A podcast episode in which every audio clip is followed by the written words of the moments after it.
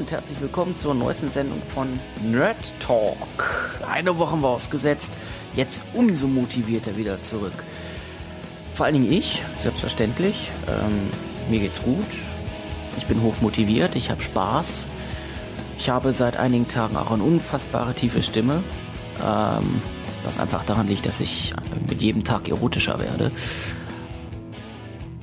In dem falschen Moment lacht Lars. Nee, nee, ich, ich, ich lausche dir äh, gespannt. Ja. Es hat, es hat sowas leicht Kränkelndes, ne? Ich? Na, ja, du auch. Deine erotische Section, mm. Mm. Nee, es hat eigentlich eher was Antörnendes. Mm. Das, äh ja, seit, seit, seit, seit der Weihnachtsfeier von der Firma ist die Stimme nicht mehr so ganz aus dem Bruch herausgekommen. Vielleicht erlebe ich jetzt auch mit äh, zwischenzeitlich 29 auch meinen Stimmenbruch. Na, der Herr Marx hatte Geburtstag, für alle, die es eventuell vergessen. Was sind damit ganz dezent Ganz unauffällig, ganz subtil nochmal in die Folge einstreuen. Ich habe von Weihnachtsfeier gesprochen. Achso, und von jetzt 29. Ja, ja. Stimmt, ja, das war... Das der Weihnachtsfeier auch Geburtstag. Ich hatte mit der Weihnachtsfeier Geburtstag, ja. Und es war toll. Ich durfte das Buffet eröffnen. Oh. Hast dich darin gewälzt? Ist einem Hechtsprung auch das Buffet gehüpft? Ich war das Buffet. Oh. oh. Du hast dich quasi selber eröffnet für. Lass uns lieber zu den Filmen kommen. Ähm, was hast du denn für schöne Filmchen gesehen? ich lese, ich lese, wir haben ja immer diesen tollen Konzeptzettel. Ähm, und hier steht unter gesehen mit in Lars Farbe Hobbit 2. Das geht ja noch. Ja? Hobbit 2 Gedankenstrich, 3D, HFR, IMAX, dicke Hoden. Das bringt es gut auf den Punkt. ja, ich habe den Hobbit 2 gesehen im großen, großen IMAX am Potsdamer Platz mit High Frame Rate, 3D, größter deutscher Leinwand oder zweitgrößter deutscher Leinwand. Einfach äh, alles und halt mein, meinen dicken Hoden, die waren auch beide da. Das war äh, ziemlich, ziemlich krass, was da Technik alles da war. Aber ich habe außerdem einen alten Film gesehen, mal wieder, oder mehrere alte, aber ich habe jetzt mal nur einen rausgepickt. Ähm, An American in Paris, ein Musical-Film aus den, ich glaube, 50ern, frühen 50ern. Ja, An American in Paris, A Night in Paris. Fast dasselbe. Das Thema dieser Episode ist damit jetzt ganz deutlich gesetzt. Viel, welche Film hast du denn gesehen? Kannst du uns retten? Ähm, weil mir ging es um Ficken. Fuck you Goethe habe ich mir angeguckt. Ähm, und die Tribute von Panem zwei. Die sind auch an mir vorbei, nicht, nicht vorbeigegangen und äh, ja, da hört dann meine Filmhistorie für die letzten zwei Wochen auch schon wieder auf. Bisschen wenig, aber in der Kürze und vor allen Dingen in der, in, in, in, in der Konzentration der Filme auf das Beste, darin liegt unsere Qualität. Wir sind nicht so ein Podcast, der 18 Filme bespricht. Schon gar nicht im November. Ähm, so ein Podcast sind wir nicht. Nein, nein, also ich könnte, ich könnte ja noch, äh, ich glaube, sieben oder acht andere Filme besprechen, aber auch ich konzentriere mich ja auf das Feine, auf das, äh, ich war auf das äh, anspruchsvolle Kino, ja. Ein Stepptanzfilm aus den 50ern, in dem viel gesungen wird und quasi keine Handlung vorhanden. Ja, also. Das ist Nerd Talk. Anspruchs, anspruchsvolle Filme sind sowieso ein ganz, ganz toller Übergang ähm, zu den Filmstarts dieser Woche.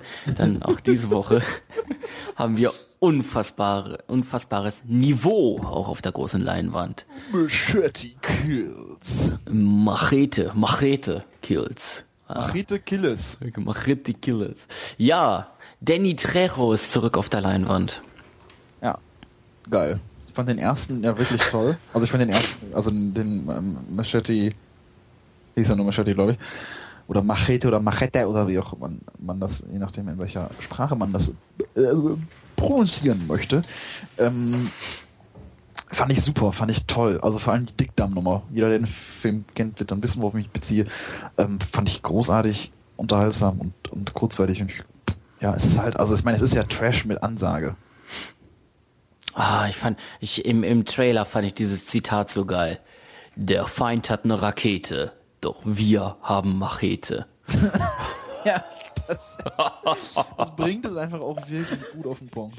Ja, es geht ja tatsächlich darum, dass irgendwie Machete von, von ähm, der Regierung angesetzt wird, irgendwie an ein Grenzgebiet zu fahren, um dort ein Kartell-Fuzzi, also man merkt schon, das wird langsam absurd, um Kartell-Fuzzi ähm, auszuschalten, weil der eine Rakete hat, die natürlich die Nation bedroht. Das Spannende an der Sache ist aber auch, dass ähm, die Rakete an den Herzschlag des Kartellbosses geknüpft ist. Das heißt, umlegen geht auch wieder nicht.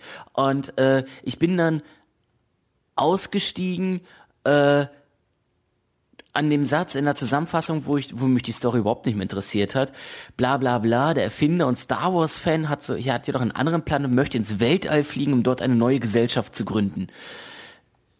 Ich glaube, Story ist scheißegal bei diesem Film. vollkommen egal. Ich freue mich einfach unglaublich darauf, diesen Film zu sehen. Vor allem tatsächlich mit einer ziemlich krassen Besetzung. Also Absolut. ganz, ganz viele Neben Nebenrollen für, also unter anderem Amber Heard, Jessica Alba, Mel Gibson, Vanessa Hutchins, Charlie Sheen, äh, Sheen Lady Michelle Rodriguez, Michelle Rodriguez, Lady Gaga, äh, äh, Antonio Banderas, äh, Jessica also, Alba habe ich schon gesagt. Ist egal, also yes, ganz, kann man doppelt sagen. Ist egal, also ganz viele Stars alternde Stars, könnte man sagen, teilweise, äh, die hier nochmal in, in kleinen Rollen, also Charlie Sheen zum Beispiel als President of the United States äh, im Film. Ähm, ja, ich glaube, das wird einfach ein Fest. Ne? Ja. Also dem meiner Spätvorstellung mit einem Kasten Bier. Aber das ist auch so ein Film, wo ich dann selber das Bier mit in die Vorstellung nehmen würde. So oft äh, ich mich über, über Leute beschwere, die das tun, und aber bei diesem Film ist es, glaube ich, echt angebracht. Das, das hatten wir hier ja mal bei ähm, New York äh, hier New Kids, New Kids Nitro. Ja, das, das da, da ist ja sowieso eine absolute Assi-Party hier losgetreten, äh, auch äh, in ganz Deutschland, glaube ich. Und dann es war das hier in Hannover, dass tatsächlich Leute im Jogginganzug mit dem Kasten Bier unterm Arm einfach in den Saal gegangen sind und dort dann voll ein auf Maskantje gemacht haben. Fand ich geil. Fand ich sehr lustig. Ich war nicht dabei. Natürlich ja, nicht. Vielleicht auch besser so. Mhm. Das, das, das Gegenprogramm diese Woche Blau ist eine warme Farbe im Originaltitel La Vie d'Adèle, äh, ein, ein französischer Film, der bei den Festspielen von Cannes in diesem Jahr äh, die Goldene Palme gewonnen hat. ähm, äh, vom, äh, von einem französischen Regisseur äh, namens äh, Abdelatif Keshish, äh, von dem ich aber noch keinen Film kenne. Es geht darum, also Adele ist 15 und ähm, ja, sie ist so in der Pubertät begriffen und stellt fest, mh, hm, da ist diese Emma und die ist zwar weiblich, aber irgendwie habe ich eine seltsame äh, eine seltsame erotische äh, Nähe zu ihr und mh, mm, das ja komm ja macht, macht den Film nicht schlecht hier. Ich glaube der ist ganz cool. auch irgendwie ein bisschen selber finden äh, in der ganzen Sache ihre Identität erkunden. Ähm, ja nee also es, äh, es klingt für mich wirklich wie ein ganz ganz krasser Kunstfilm aber Gewinner der Goldenen Palme ist ja nur wirklich nichts, was jeder Film bekommt. Und darüber hinaus, das Thema an sich finde ich ja durchaus interessant. Identität äh, im Coming-of-Age-Prozess hat was, wenn man es vernünftig umsetzt und sich nicht unglaublich einen drauf runterholt, dass man einen Kunstfilm macht. Was ja oft passiert, schnell, vor allem bei Franzosen. Aber auch den französischen Film an sich mag ich ja sehr gerne. Von daher bin ich da tatsächlich also nicht so abgeneigt, wie, das, wie ich das gerade vielleicht äh, habe durchblicken lassen. Hm. Das, das hat man überhaupt nicht gemerkt. Dass das man könnte noch erwähnen, dass der Film eine Laufzeit von 180 Minuten hat. Aber ich sag's ja nur. Ja, okay. Ähm, naja, ein liebes, ein, ein liebes Epos tatsächlich, aber wenn man sich den Trailer anschaut, sieht das gar nicht mal so schlecht aus. Ja, also ähm, ich werde mir dann auch in den Ferien tatsächlich im Kino wahrscheinlich ansehen, wenn ich da im Urlaub die Gelegenheit so habe. Ja, ich glaube, das lohnt sich. Also so, so, aus dem Bauch heraus. Ja. Ähm, Ansonsten, ich weiß jetzt nicht, wie ich die Überleitung hinbekomme. Ich meine, wir waren jetzt bei einem trashigen Film, waren dann bei Kultur ausgezeichnet mit der Goldenen Palme von Cannes. Ähm, ich glaube, gerade in der letzten Liga spielt auch Dinosaurier 3D im Reich der Giganten. Äh, ein Animationsfilm, der schon damit werben muss, äh, direkt auf dem Kinoplakat Otto, Otto spricht, spricht Alex. ja, genau, ich habe es auch gelesen. Das ist so traurig. Otto spricht Alex. Ja, Alex. Äh, ja, der Film basiert äh, locker auf der BBC-Serie Walking with Dinosaurs. Ähm, ja, macht die Sache jetzt, glaube ich. Durchschlagender Erfolg. Wobei, wobei, ähm, guckst du BBC regelmäßig? Empfängst du überhaupt in Berlin BBC? Wenn ich wollte, würde ich hier, glaube ich, alles empfangen, aber ich besitze nicht mal ein, äh, ein Kabel, mit dem ich meinen Fernseher mit meiner Fernsehdose verbinden könnte. Ja, aber dann beschweren, dass das ein, dass das ein einschlagender Erfolg bei BBC war. Du kannst dir doch gar keine Meinung darüber bilden. Habe ich nicht, habe ich denn trotzdem recht? Ja, doch. Vermutlich schon. Ich habe, ich, also ich bekomme die BBC ähm, und ähm, habe trotzdem davon nichts mitbekommen. Ähm, Animationen sehen wirklich ganz gut aus. Ähm, ist auch komplett ein Animationsfilm in 3D. Ähm, spricht also für gute Umsetzung auf der, auf der Kinoleinwand, aber ich glaube, alle, die dem Dinosaurieralter entfleucht sind, die gucken eher noch ein 27. Mal Jurassic Park als ähm, Dinosaurier 3D. Ich habe gerade übrigens gestern gelesen, der gesamte Jurassic Park Film dreht sich ja nur um Dinosaurier. Trotz alledem sollst du nur 18 Minuten lang Dinosaurier tatsächlich sehen. Das kommt aber wohin, glaube ich. Das meiste ist ja gerade am Ende, damit du sie eben nicht siehst und nicht weißt, wo sie sind. Ja, aber es ist ähm, ein Widerspruch, wie ich finde. Also ganz interessant. Aber bei Horrorfilmen siehst du ja auch die meiste Zeit das Horrorobjekt nicht. Also den Geist oder das Monster oder so. Das ja, nun, nun argumentiere mir nicht meine Sichtweise weg. Ja.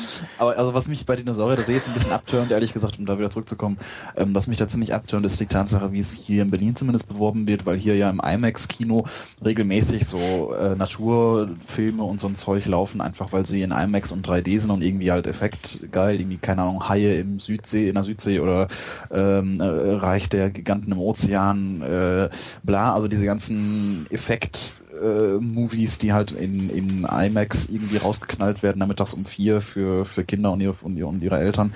Und genau so wird halt Dinosaurier 3D hier zumindest auch beworben, als halt einer von zig Millionen vollkommen uninteressanten, rein effekthascherischen, storylosen Filmen. Von daher habe ich da wirklich boah, kein Bedürfnis, mir den anzusehen. Also auch wenn er von der BBC-Serie abstammt, was ja schon mal deutlich besser ist als diese ganzen anderen Natur- und Tier- und, und äh, Effektdinger. Ja, dennoch. Bleibt dabei.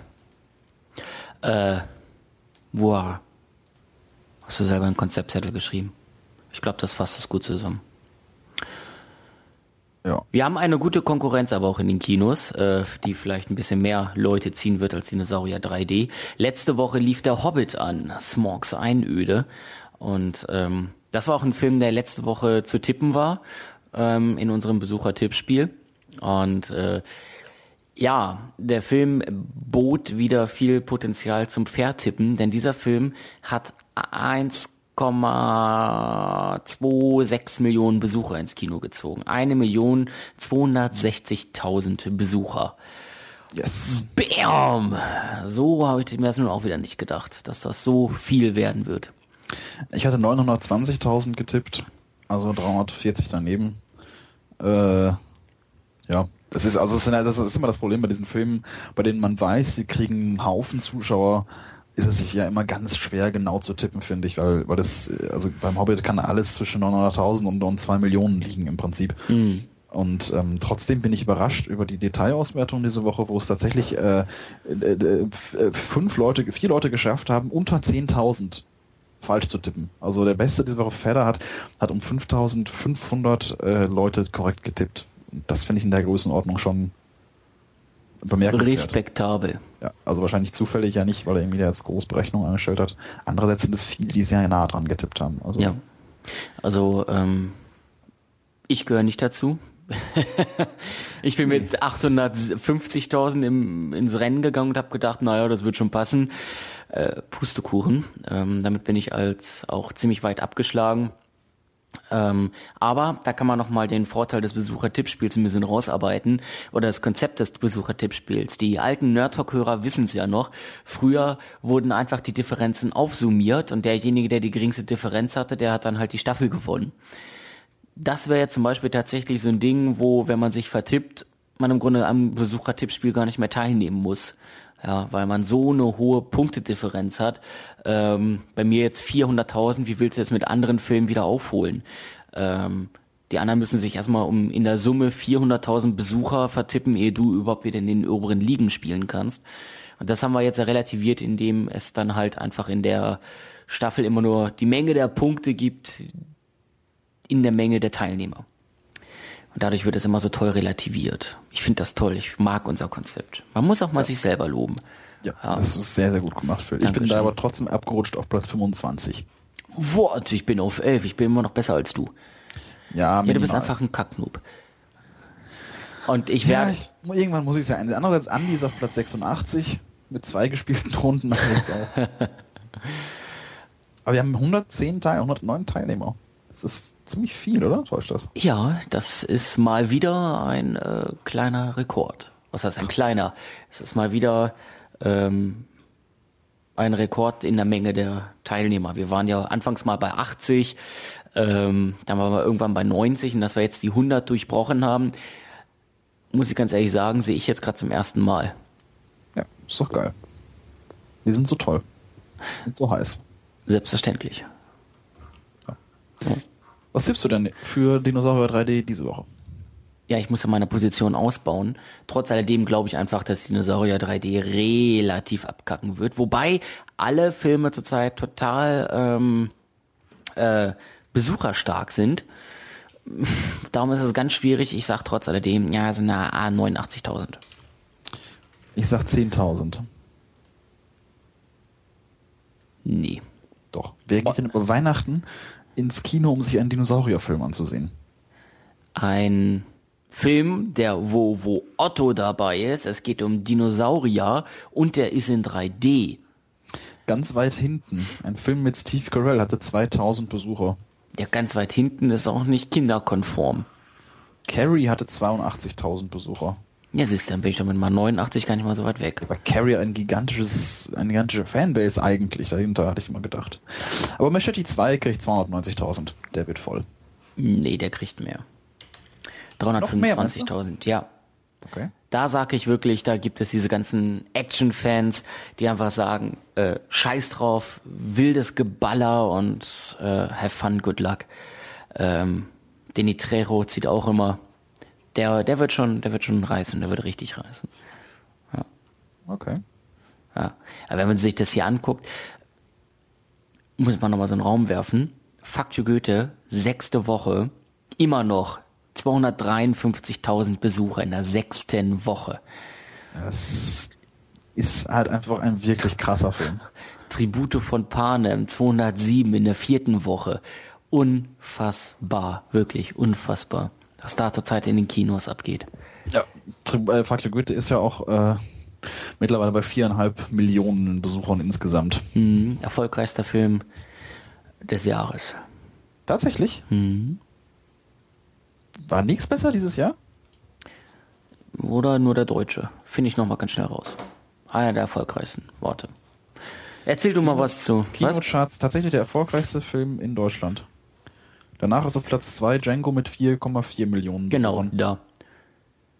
Die Sensation ist perfekt. Mehr als 6,4 Millionen Kinobesucher machen Fuck you Goethe zum erfolgreichsten Kinofilm des Jahres 2013. 4,6. Ja.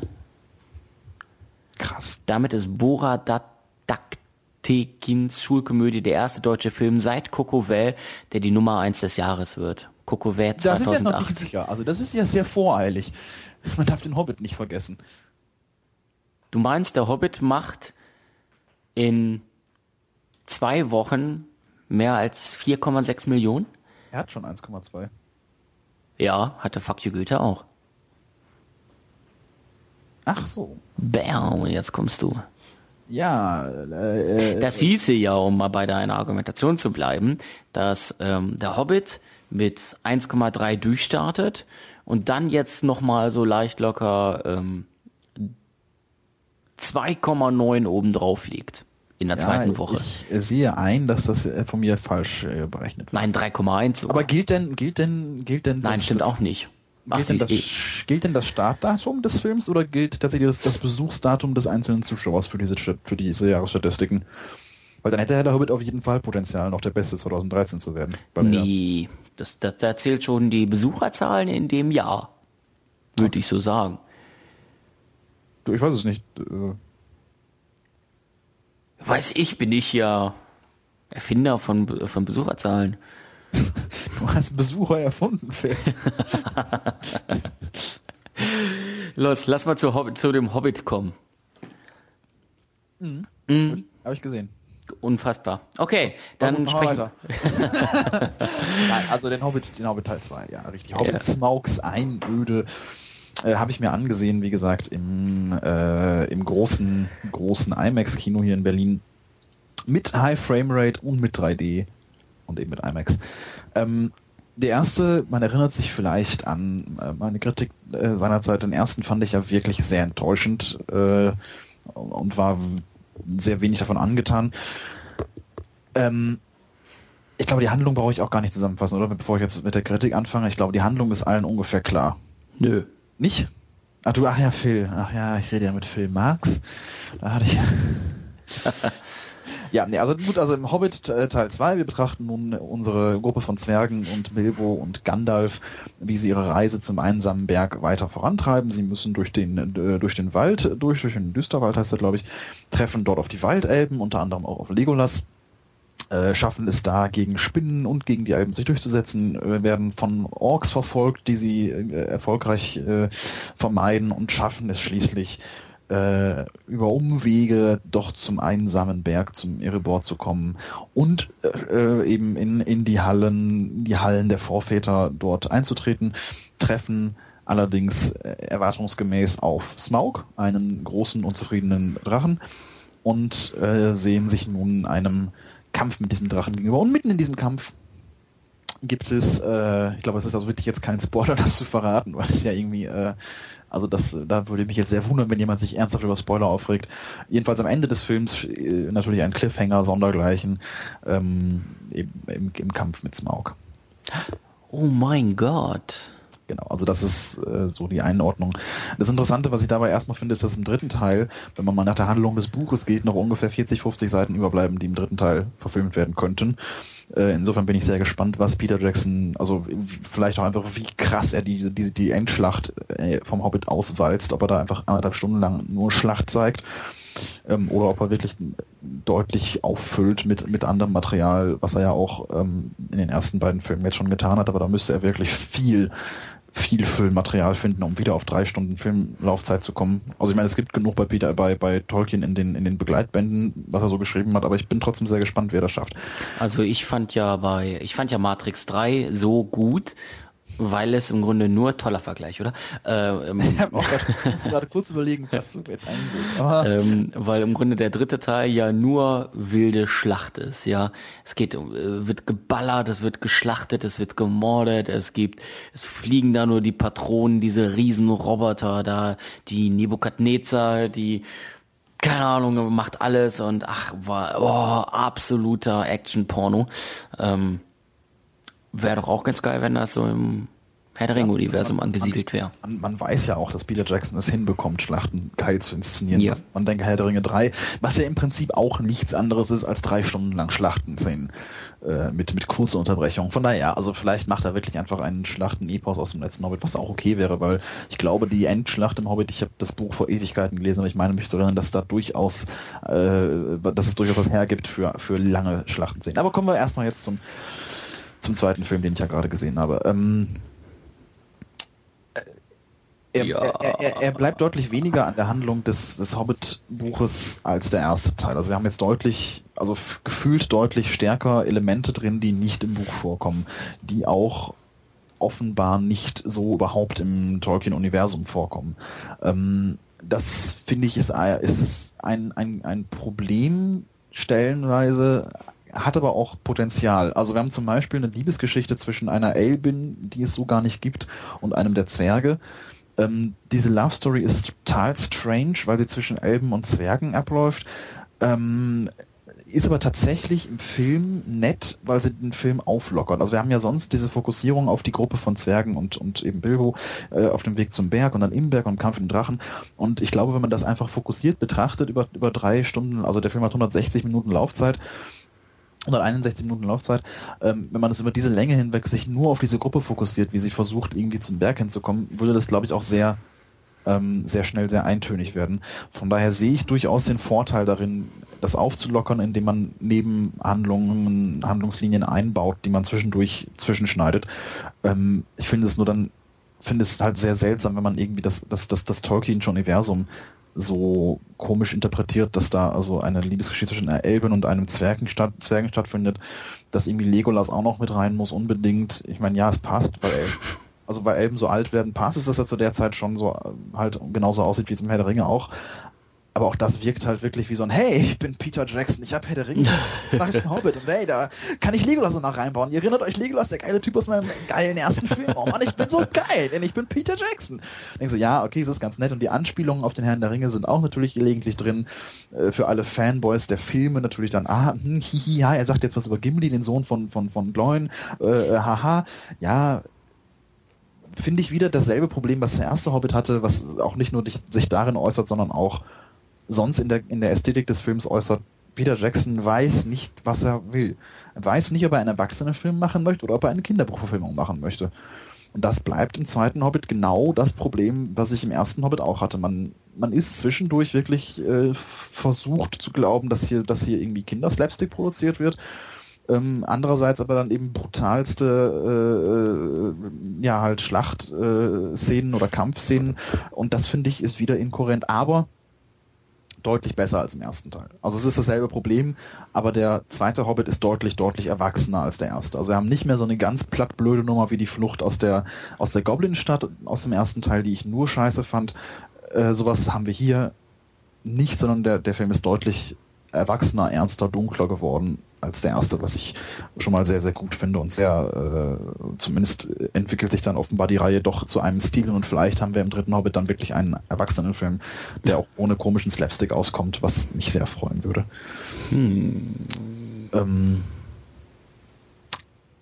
ja, ich glaube, man, also ich glaube, viel braucht man eigentlich zum, zum, zur Handlung und zu dem ganzen Gedöns nicht sagen. Was ist halt der Hobbit, das ist halt toll. Also ja, gut, du hast jetzt natürlich einen der unfassbar interessiertesten Zuhörer und Mitmoderatoren, was die, was das Tolkienische ähm, Universum betrifft, mit dabei. Von daher merkst du auch mal eine unfassbare Geilheit auf die Besprechung dieses Films. Ja, Nein. Kann ich verstehen. Ähm, ich habe ihn mir seinerzeit auch angeguckt. Er war ganz okay. Ähm, was? Den zweiten? Den ersten. So, nee, nee, den ersten. Den ersten habe ich mir angeguckt.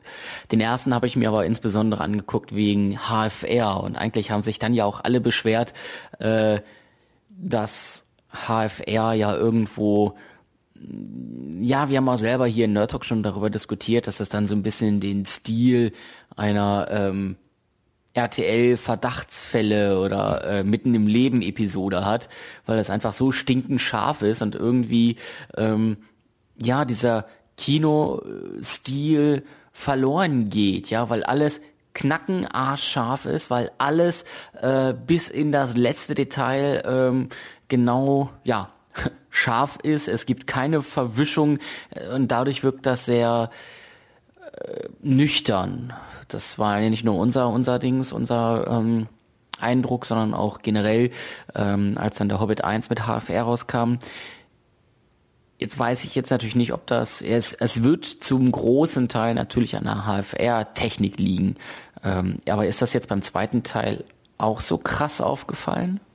Ähm, das wäre jetzt, glaube ich, nochmal ein Punkt, den ich, den ich, äh, den wir auch gerne nochmal etwas ausführlicher diskutieren können, diese ganze HFR-Nummer. Ähm, für mich war es jetzt ja der erste Film, den ich in, in der High Frame Rate gesehen ah, habe. Okay. Ähm, ich hatte den ersten in der, in der normalen 24er-Rate gesehen und jetzt eben in 48 Bildern pro Sekunde in den zweiten Teil. Dazu natürlich noch, noch in IMAX, also nochmal äh, ein Spur knackiger und schärfer als, äh, als sonst äh, wahrscheinlich. Ähm, und eben auf dieser gigantisch monströsen Leinwand hier im, im, im Cine Star, die einfach äh, unfassbar groß ist. Also, ich muss gerade lachen. Irgendwer hat sich doch in den Kommentaren bei Nerd Talk beschwert, dass der blöde Lars immer nur über sein blödes IMAX in dem blöden Berlin äh, spricht. Ja, aber man, also man muss, also ich weiß nicht, man, man muss glaube ich auch mal einfach drin gesessen haben in diesem Saal. Der ist so fantastisch und so überwältigend, ähm, dass es wirklich ein ganz anderes, also es ist, es ist tatsächlich ein ganz anderes Filmerlebnis, ob man, also wenn man einen Film in diesem Saal sieht oder in einem beliebigen anderen Kinosaal. Das ist, ich meine, die zweitgrößte oder die größte deutsche Leinwand.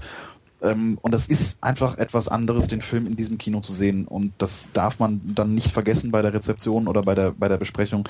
Ähm, das ist ein, ein ganz außergewöhnliches Kinoerlebnis ist. Ähm, aber kommen wir vielleicht einfach mal zum HFR-Aspekt, zu, dem, zu, dem, zu der technischen Seite dieses zweiten Hobbit-Films. Peter Jackson hatte im Vorfeld gesagt, ähm, das hatte ich zufällig noch einen Tag vorher gelesen, ähm, er hat auch vor allem auf die Kritiken hin irgendwie des ersten Films äh, jetzt eine, eine etwas andere Technik noch in der Nachbearbeitung genutzt, um es eben nicht so aussehen zu lassen wie eine, wie, wie eine Fernsehproduktion. Also er hat, er offenbar irgendwie noch was versucht, um es, um es etwas filmischer äh, zu machen vom Bild her. Er hat einen, Un er hat einen Unschärfefilter drüber gelegt. Ich weiß, ich, also ich, ich habe es nur bei Twitter kurz überflogen. Ich hatte das dann nicht näher gelesen. Also wenn ich jetzt was Falsches da gerade gesagt habe, kann mich da auch jemand korrigieren. Aber ich meine, so ungefähr war, war dann Peter Jacksons Plan für diesen zweiten Film. Ähm, ja, also HFR an sich natürlich, das hatten wir auch schon oft besprochen, das wissen glaube ich auch die meisten, ist eben ne, statt 24 Bilder 48 Bilder pro Sekunde doppelt so viele Bilder. Also bedeutet, dass das Bild wird schärfer und äh, man bekommt ein bisschen den Eindruck, man säße vor einem Fernsehbild oder vor einem Home-Video oder sowas. Ähm, man, man verliert eben diese weiche Unschärfe, die man sonst von Filmbildern kennt, vor allem eben von 35 Millimeter Originalmaterial. Ähm, und es sieht eben viel klarer aus. Ja, hm. es ist ein Problem. Ähm, es ist ein Problem insofern, als dass man es einfach nicht als Film kennt. Das hatten wir auch damals, ich erinnere mich daran. Ja. Das hatte ich damals schon gesagt, das war ein toller Aufsatz von, von, ich weiß nicht genau, wer diesen Aufsatz geschrieben hatte, der sagte, okay, das Problem ist nur, die Gewöhnung an das Bild. Der, der, der, der Zuschauer kennt diese Bildschärfe nur vom Fernsehen. Das heißt, wenn man dieses Bild sieht, assoziiert das Gehirn damit Fernsehbild oder Homevideo oder sowas, aber nicht Spielfilm. Und das ist im Prinzip ein Gewöhnungsproblem, dass man, dass man diese 48 Bilder pro Sekunde erstmal lernen muss, mit dem Medium Spielfilm zu assoziieren. Ähm, ja, das Problem hatte ich auch, aber mir ist es sogar im Film aufgefallen, dass diese Gewöhnung im Film während eines Films stattfindet. Ich habe am Anfang äh, wirklich zwischendurch gedacht, oh Gott, das ist ja jetzt, okay, da sehe ich also den Klebestreifen von Gandalfs Bart auf seiner Wange, super, ganz, ganz großartig. Und klar, es sind, äh, es sind auch viele Sachen, an die das, das Medium Film sich einfach noch nicht gewöhnt hat, wie eben das Make-up, was im ersten Film ja ganz stark kritisiert wurde, mhm. weil es eben durch, vor allem durch das HFR zu auffällig ist. Aber das sind alles so Punkte, die eben die Filmindustrie auch lernen muss, mit diesem neu, mit dieser neuen technischen Möglichkeit HFR umzugehen und eben dann neue erweiterte Make-up-Techniken zu entwickeln etc. etc. Ähm, ich habe zum Ende des Films hin das echt komplett vergessen können. Also ich habe, während ich am Anfang noch zwischendurch dachte, ah, das ist jetzt aber besonders scharf und ah ja, HFR sehe ich ja auch gerade, äh, fällt mir da ein, ist zum Ende hin ist immer weniger geworden. Ich konnte am Ende hin den Film wirklich wie einen normalen Film gucken, ohne mich jetzt an diesem HFR äh, permanent zu reiben. Hm. Ich glaube ich, aber. Ja?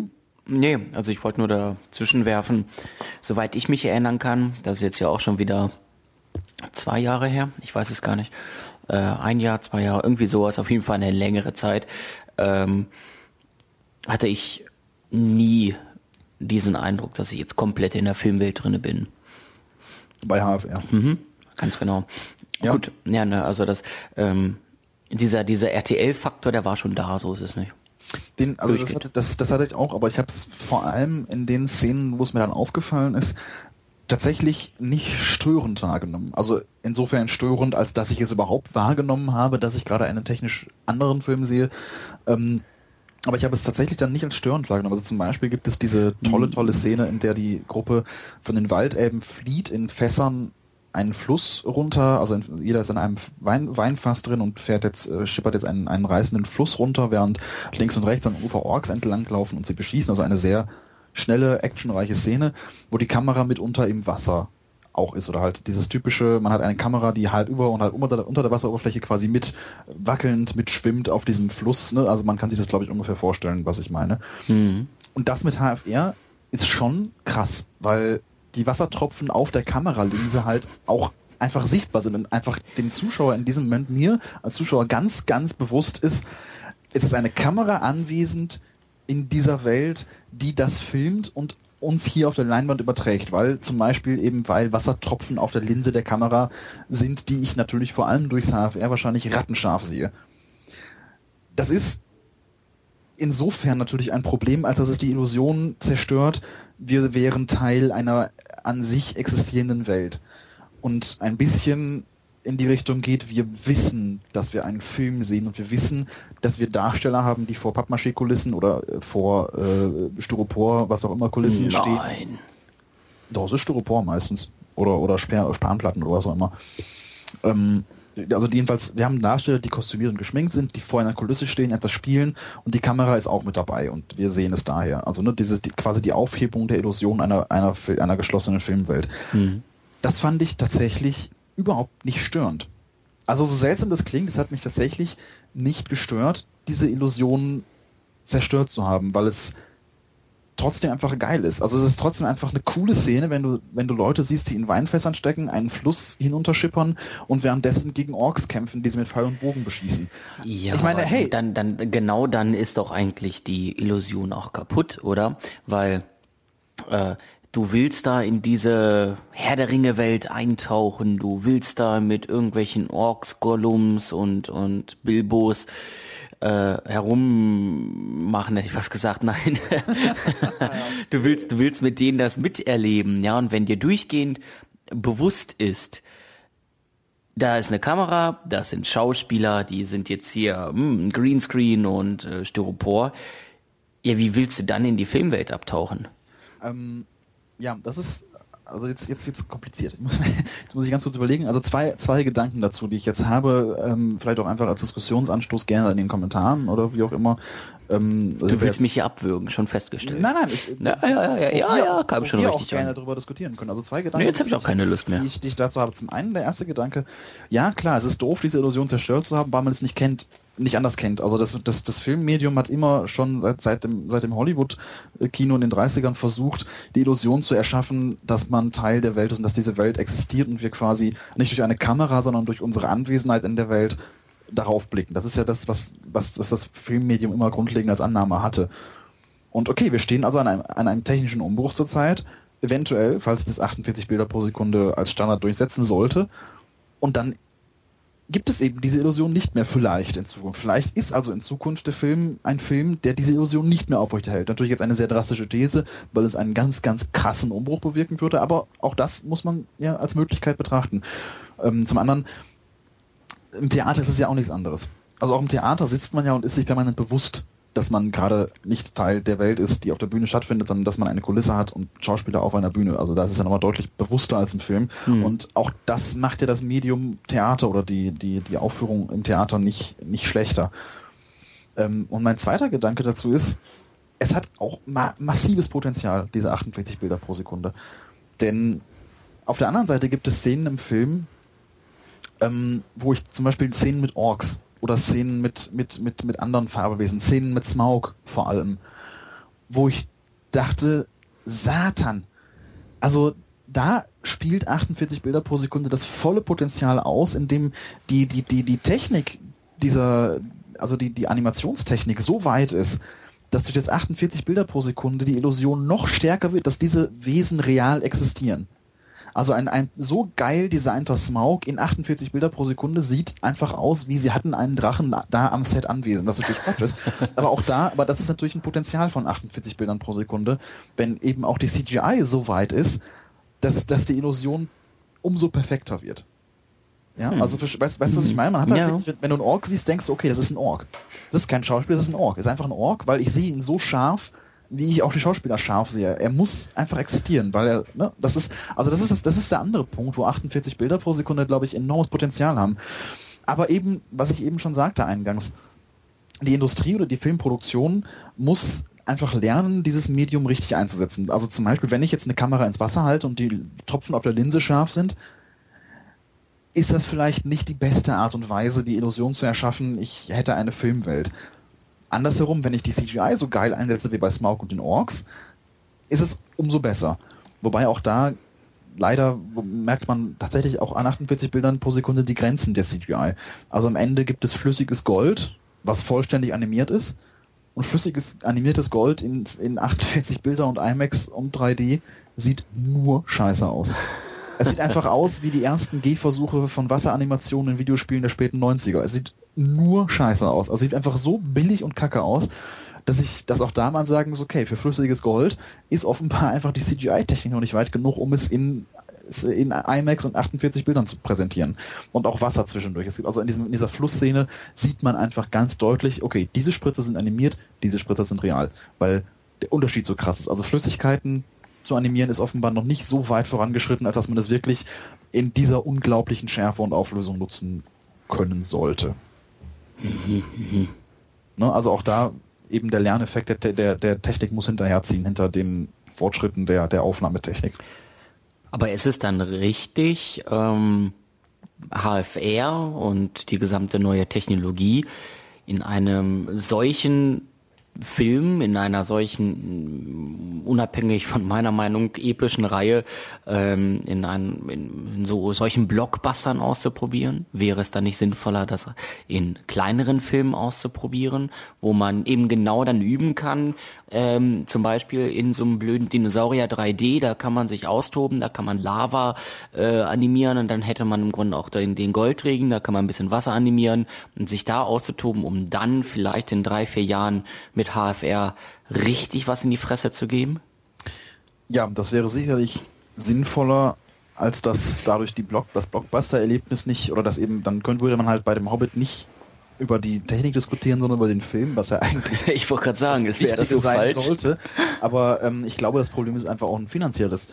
Also es kann sich einfach keine, im Leben keine kleine Produktion leisten, technische Experimente zu machen im Rahmen von was geht heutzutage. Also eine kleine Produktion kann sich leisten, den Stand der Technik zu benutzen, den es gibt aber kann sich nicht leisten, technischen Fortschritt einzuleiten. Das muss eine Produktion wie der Hobbit sein, die ein, ein im Prinzip unbegrenztes Budget haben. Wenn Peter Jackson sagt, er braucht 50 Millionen mehr, dann kriegt er 50 Millionen mehr.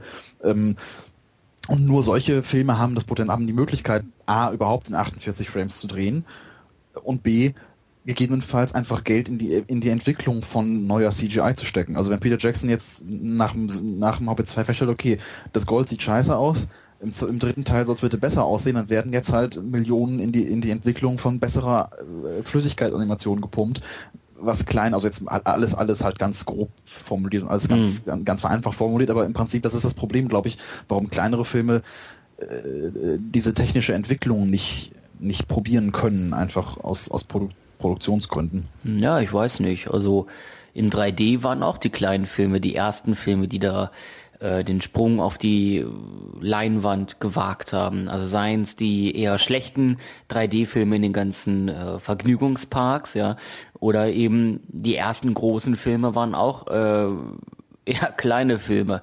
Also My Bloody Valentine ist, glaube ich, der erste 3D-Film gewesen. Ja. Ähm, ich habe ihn gesehen, er war 3D und es war so gesehen eine Low-Budget-Produktion. Ich glaube, was an dieser Stelle ganz interessant ist, ähm, wo, ich, wo wir mal ganz kurz auf Feedback eingehen, und zwar hatten wir im Feedback in den letzten Folgen zwischendurch von einigen Hörern die Anmerkung, also Mensch, Lars, du ja jetzt auch Filmwissenschaft und Filmgeschichte ist auch irgendwie spannend, erzähl uns mal zwischen, also kannst du mehr darüber erzählen. Das wäre jetzt so ein Punkt, wo ich sagen würde, lass uns doch diese Diskussion mal ans Ende verlagern. Ähm, und am Ende noch ein bisschen über, über, über Technikentwicklung sprechen, weil ich gerade vorletzte Woche eine, eine Sitzung hatte, wo es um, um unter anderem auch darum ging, wann kam 3D eigentlich auf, weil 3D gibt es seit den 30ern und wie ist die technische Entwicklung im Kino eigentlich gewesen. Und das ist ja im Prinzip das. Ja. Weil dann können wir jetzt, wenn du Böcke hast mit den, oder weißt du, weißt, weißt, weißt, was ich ja. Verstehst du?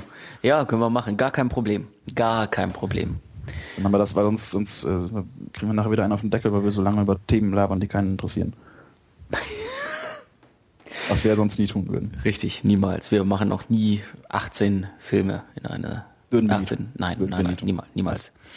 Deswegen konzentrieren wir uns dieses Mal auf vier und machen deswegen einen zweiten Teil. Genauso wie Hobbit 2 gibt es jetzt Tribute von Panem 2. Ähm, Sternchen, fällt mir rein. Sternchen. Ach ja. Äh, ich würde dem Film äh, sieben von zehn Sternchen geben. Okay, also durchaus okay. Besser als der erste Teil, ja. Ja. Bei dir schon viel wert. Ja, ja, 7 von 10 ist, ist gut. Ja, ja. Tribute von Panem, Catching Fire. Ähm, ja, der zweite Teil der ähm, Filmserie. Ähm, Im ersten Teil ging es ja darum, dass äh, Katniss in die äh, Hungerspiele rein musste und dort diese dann gewonnen hat. Und ähm, ja, gewonnen, überlebt, nennen wir es mal ganz vorsichtig überlebt. Und ähm, die die äh, Regierung, das äh, setzt dann im Grunde äh, die Katniss und ihren Freund Peter ein, ähm, um sozusagen durch die existenten Distrikte, die es dort gibt in dem Film, zu reisen und sich feiern zu lassen. Und natürlich möchte man ähm, die beiden auch gewissermaßen instrumentalisieren, weil ähm, das spielte sich schon im ersten Teil so ab, ähm, war auch sehr eindeutig. Ähm, die Regierung ist eigentlich eine Terrorherrschaft, äh, unterdrückt die ganzen Völker. Die Hungerspiele sind ja auch im Grunde nur, also das ist ja auch eindeutig, es sind, sind total sinnlos und total sinnlos aufgezogen und weiß ich nicht alles und es gibt nur Pseudogründe und sobald auch irgendwer nur aus den äh, Reihen tanzt, ähm, gibt es äh, drakonische Strafen. Und äh, ja, die beiden werden jetzt eingesetzt, sollen durch die Distri Distrikte reisen, sollen sozusagen auch die Stimmung aufrechterhalten. Und ähm, ja, das Problem ist, dass Katniss und Peter im Grunde selber die gesamte Regierung im Grunde ablehnen und die Herangehensweisen, die Hungerspiele selber es aber gar nicht zeigen dürfen. Ja, und alle, die gesamte Bevölkerung erwartet, oh mein Gott, die müssen jetzt hier ein Zeichen setzen und sie tun es nicht. Und ähm, da diese, diese, diesen Missstand äh, bekommt die Regierung auch mit und sagt, okay, äh, wir müssen in irgendeiner Form aufkommende Revolutionen unterbinden. Und das tun wir, indem wir alle Tribute der letzten Hungerspiele noch einmal in ein Master-Hungerspiel sozusagen reinbringen und ähm, die noch einmal gegeneinander antreten lassen. Das bedeutet, dass auch Katniss wieder in, ähm, in Dings muss, in die Hungerspiele und noch einmal erneut um das Überleben kämpfen muss. Ich muss ja gestehen, dass ich die, dass diese, diese ganze Reihe, sowohl die Bücher als auch der erste Film, ähm, komplett an mir vorbeigegangen sind. Also ich weiß nicht, ob ich das bereue. Äh, bisher habe ich es auch einfach nicht das Bedürfnis gehabt, das nachzuholen, muss ich gestehen. Ähm, es wirkt, es wirkt halt für mich immer so, immer so ein bisschen wie irgendwie, ja, noch, noch ein Jugendroman, Aufguss, irgendwie äh, Harry Potter Revisited oder so und äh, es reizt mich echt wenig. Hm. Aber es klingt wirklich so sehr wie halt ein Jugendbuch und irgendwie nicht so ganz meine Zielgruppe irgendwie. Ja, das habe ich auch gedacht. Also es klingt, es wirkt halt so seicht und so flockig und. Äh, das ist es nicht. Das ist es nicht. Also der erste Teil hat ja besonders viel diese Hungerspiele als Inhalt und ähm, da merkt man einfach, wie wie ach, oberflächlich und plakativ und wie absurd eigentlich diese gesamten Hungerspiele sind. Und es ist an der Stelle wirklich durch und durch ähm, eigentlich mehr eine, eine Gesellschaftskritik, äh, so blöd sich jetzt anhört, und ein, ein ähm, Anprangern von, ja, von, von Terrorherrschaft, ähm, als dass die Hungerspiele selber im Grunde im, im Fokus stehen.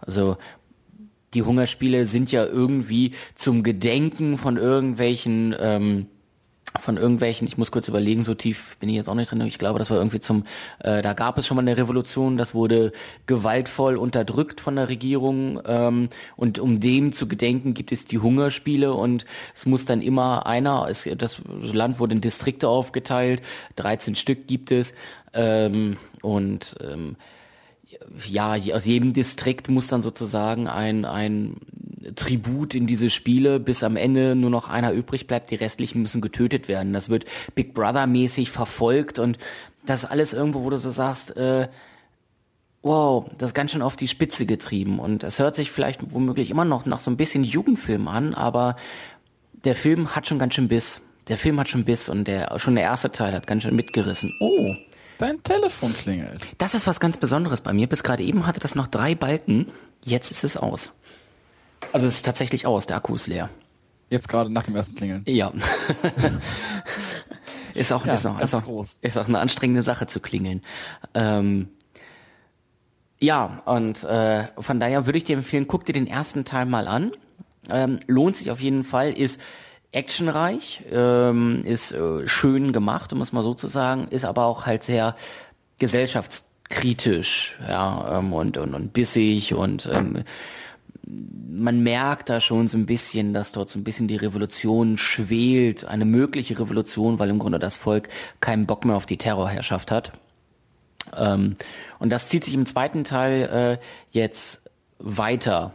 Jetzt werden ja Peter und Katniss, die beide die Hungerspiele überlebt haben, eben gezwungen, durch die Distrikte zu reisen. Ähm, sie haben auch während der Hungerspiele, die ja immer wieder übertragen wurden in, in die Distrikte, bewiesen, dass sie ähm, Menschlichkeit zeigen, dass sie ähm, auch mit manchen Meinungen der, der, ähm, der Regierung nicht einverstanden sind. Und von daher dienen die ja schon fast als so ein Idol, ja, so ein, so ein, so ein, so ein, ja, ein kleines Feuer, ein kleines Feuer, was im Grunde ein Lauffeuer auslösen kann.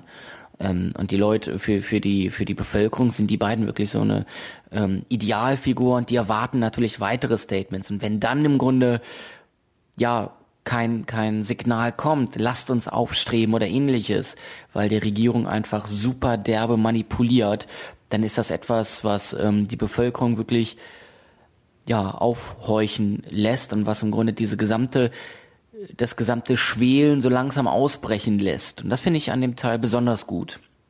Es, ähm, ähm, da, da bricht so langsam etwas auf und äh, Leute erheben sich gegen diese Terrorherrschaft und da sehe ich eigentlich auch den großen, großen Vorteil dieses Films ähm, oder den großen Schwerpunkt, den guten Schwerpunkt des Films, eben, dass dort äh, man sieht, wie die Regierung überlegt, wie können wir diese Massen unter Kontrolle kriegen, wie können wir ähm, auch Katniss unter Kontrolle kriegen, die natürlich in keinster Weise sich mit den Vorhaben der Regierung identifiziert ähm, und trotzdem handeln muss. Ähm, da diese, diese ja, Dialoge im Hintergrund und sowohl von Katniss mit Peter als auch von der Regierung selbst, ähm, die Reaktion von der Bevölkerung, das fand ich echt schon sehr, sehr packend. Und als es dann in die Hungerspiele selber reinging, ja, wenn man die Hungerspiele dann beim ersten Mal, vom ersten Mal kennt, finde ich, haben die beim zweiten Mal jetzt nicht mehr so viel ähm, so viel Biss und sind so packend. Weil irgendwie. Das Prinzip nutzt sich ab, oder? Das Prinzip ist bekannt, genau. Das Prinzip ist bekannt. Man hat noch so den Schock vom ersten Mal, dass die Regierung ähm, während der Spiele massiv in die Spiele eingreift und ähm, da äh, dass da nahezu jedes Mittel recht ist, ja. Und das zieht sich natürlich dann in die weiteren Hungerspiele weiter. Ähm, und von daher nutzt sich dieses Prinzip dann da ab. Aber was diesen Film wirklich super, super packend macht, ist diese gesellschaftliche, diese Bewegung, die sich da so langsam formiert. Obwohl das mit jeglicher Gewalt niedergeschlagen wird. Und das finde ich sehr packend. Nichtsdestotrotz ähm, kommt der Film bei mir so an wie ein Bindeglied. Ja, der erste Teil war 100% ähm, Hungerspiele und das ähm, die Hungerspiele selber vorstellen, so ein bisschen die Regierung vorstellen, mit welcher mit welcher mit welchem massiven Druck die arbeiten. Der zweite Teil ist so ein Twitter und ähm, ich erwarte einfach vom dritten Teil, dass dort die Hungerspiele tatsächlich in den Hintergrund treten und dort dann auf einmal etwas losbricht, was man, was, was glaube ich, von beiden Seiten so noch gar nicht ähm, erwartet werden kann. Also das scheint mir wirklich, da, da, der Film endet auch mit einem unfassbaren Twist, ähm, wo man auch so sagt, wow, Alter, jetzt, jetzt geht hier was ab, jetzt passiert hier was und dann ist der Film zu Ende. Ähm, aber der zweite Film ist ein Bindeglied, glaube ich. Ja, er ist so ein, so ein Übergang zwischen so Leute, jetzt lass mal die Hungerspiele so ein bisschen links liegen und jetzt achtet mal darauf, worum es eigentlich der gesamten Reihe geht, nämlich um eine Terrorherrschaft, um Aufstreben von der Bevölkerung und ähm, Symbolfiguren, die als, als Anführer, und sei es nur ideelle Anführer, in eine Schlacht gegen, ja, im Grunde an der Stelle ist es ja eine Weltherrschaft treten. Und das fand ich schon sehr, sehr gut, dieses, diese, diese politische, diese, diese dramatische Herangehensweise. Aber es ist nicht, es ist nicht, also halt nicht auf die Fresse. Also, nee, nee, nee, es ist nicht also auf die Fresse. Wegen, oh, es war das so böse und, und guck mal auf die Wirklichkeit. Und wir haben hier übrigens Wirklichkeitsbezüge in diesem Film. Übrigens alles eine Anspielung auf die Wirklichkeit. Ja, im, also das, das ist im ersten Teil schon eher der Fall. Ja, also da, da merkt das man. Das immer so nervig, wenn man dann, wenn, man, wenn, wenn die Filme irgendwie so ganz äh, deutlich nochmal raushängen lassen, dass sie ja gerade so krass auf die Realität anspielen und naja, die also Wirklichkeit ja auch so böse ist. Ja, also wir können ja noch mal, wir können ja da mal so einen kleinen kleinen Exkurs noch zum ersten Teil machen. Natürlich ist es ähm, auch real gesellschaftskritisch, wenn dort ähm, das größte Medienspektakel des Jahres ist, wenn Menschen in eine Arena geschickt werden und sich selber töten müssen und das Volk jubelt. Ja, das Volk jubelt und hat richtig Spaß. Die Stadien beim Einzug sind voll und äh, man kämpft um das schönste Kleid, man kämpft um das beste Auftreten, um die schönste Performance. Ähm, das Volk fiebert mit, wenn die Hungerspiele losgehen und äh, da ja Kämpfe, wo überall ja auch Kameras sind. In der gesamten Arena sind Kameras, ja, und die werden rund um die Uhr äh, beobachtet und alle fiebern mit. Das geht schon in die ähm, so ein bisschen in die real gesellschaftskritische Ecke, weil gut, wir schicken keine Leute in Hungerspiele und äh, lassen sie dort ermorden, aber so ein bisschen auf die Spitze getrieben sind wir schon auf so einem Weg, ja. Die Shows müssen immer extremer werden, die Shows müssen immer größer werden. Die Menschen müssen sich immer selber pro mehr profilieren, um ähm, dort irgendwo Aufmerksamkeit zu erhaschen. Und wenn dann da auf der Bühne da noch so ein total schleimiger, unsympathischer, aber von sich selbst total überzeugter Moderator ist, ja, ähm, der die, der die, der die äh, der, der in keinster Weise Sympathie auf sich zieht, aber alle jubeln den an, weil die Show ist ja so geil. Da siehst du schon Parallelen dann hier zur realen Welt. Ja. Also guck dir Big Brother an, damit ging es ja, ja, los. Ja, Zwischenzeitlich sind wir beim, beim Dschungelcamp gelandet, wo Leute Ochsenhoden vor laufender Kamera live essen müssen. Aber weit sind wir auch nicht mehr weg von. Nee, nee, stimmt. Also das, das, das ist ja schon, schon sehr eindeutig, aber das finde ich noch okay. Also das, das finde ich noch schön, einfach eine schöne Verpackung von. Es, es ist eine Analogie. Von, ja, aber es ist eine schöne, also keine, keine aufdringliche, finde ich. Nee, sondern eine sehr einleuchtende. Ja, da stimme ich dir zu. Ja, ähm, und nichtsdestotrotz, der erste Teil war durch die Hungerspiele toll, weil einfach das Prinzip so, wow, Alter, was passiert hier gerade? Und dann eben dieser, dieser bis die, die, die Kritik, ähm, die, die, das, die Terrorherrschaft an sich, der kleine Schock darüber sozusagen, was da tatsächlich alles vor und hinter den Kulissen passiert, ähm, das hat den ersten Film ganz toll gemacht. Und der zweite Film ist, ich habe es gerade eben schon gesagt, zweigeteilt. Ähm, ich finde den ersten Teil richtig gut, wo halt die Bevölkerung aufstreben möchte und gewaltvoll immer wieder niedergeschlagen wird, ähm, wo auch Katniss und Peter sich immer wieder in einem äh, inneren Kampf, in einem inneren Widerstand befinden. Okay, wie reagiere ich jetzt? Was darf ich, was darf ich nicht? Was kann ich machen? Und der zweite Teil der Hungerspiele, ja, sind da, gehören dazu, aber sind für mich an der Stelle nur ein schmückendes Beiwerk dahin, was im dritten Teil meines Erachtens passieren wird. Ähm, ja, also ich kenne den dritten Teil nicht. Man, ich könnte ihn lesen, ich könnte bei Wikipedia den Plot nachlesen. Tue ich nicht und von daher sehe ich den zweiten Teil als eindeutigen Übergang an. Hm. Unbelastet, äh, also un, un, un, unfundiert, ohne zu sagen zu können, das ist so. Aber es drängt sich einfach auf. Sternchentechnisch würde ich den Film auch so bei, ja, sechs Sternen sehen. Also schon schlechter als der erste, wie ich finde. Was, ja, was aber die Erwartung auf den dritten dann auch äh, für mich schürt, weil ich dort dann eben ein, ein, eine riesige Auseinandersetzung erwarte, was ähm, wie wie im Grunde die Regierung auf die, ich, ich bin ich ich weiß es mal wieder nicht. Ich glaube das ist also es ist ein Dreiteiler ja aber ich bin mir nicht hundertprozentig sicher ob der dritte Teil wieder auf zwei Filme aufgeteilt wird. Aber, aber die Bücher sind sind äh, ja. äh, drei. Mhm. okay finde ich heraus das lässt sich ja es gibt zwei Teile Zwei Teile, drei Teile. Mockingjay. Teil 1 und Mockingjay Teil 2. Also jetzt in Film. Also der Film, Mhm. also es wird vier, vier, vier Filme geben. Sehr großartig.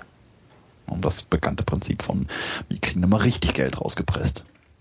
Ja, zieht ja auch, zieht ja auch. Also wenn ich jetzt nochmal in die Besucherzahlen drucke, die gucke, die zufällig noch offen sind, ähm, auch die Tribute von Panem, 2,9 Millionen in vier Wochen, ja. Ähm, ist auch durchaus äh, bemerkenswert. Tja. Ja. So, hier, An American in Paris.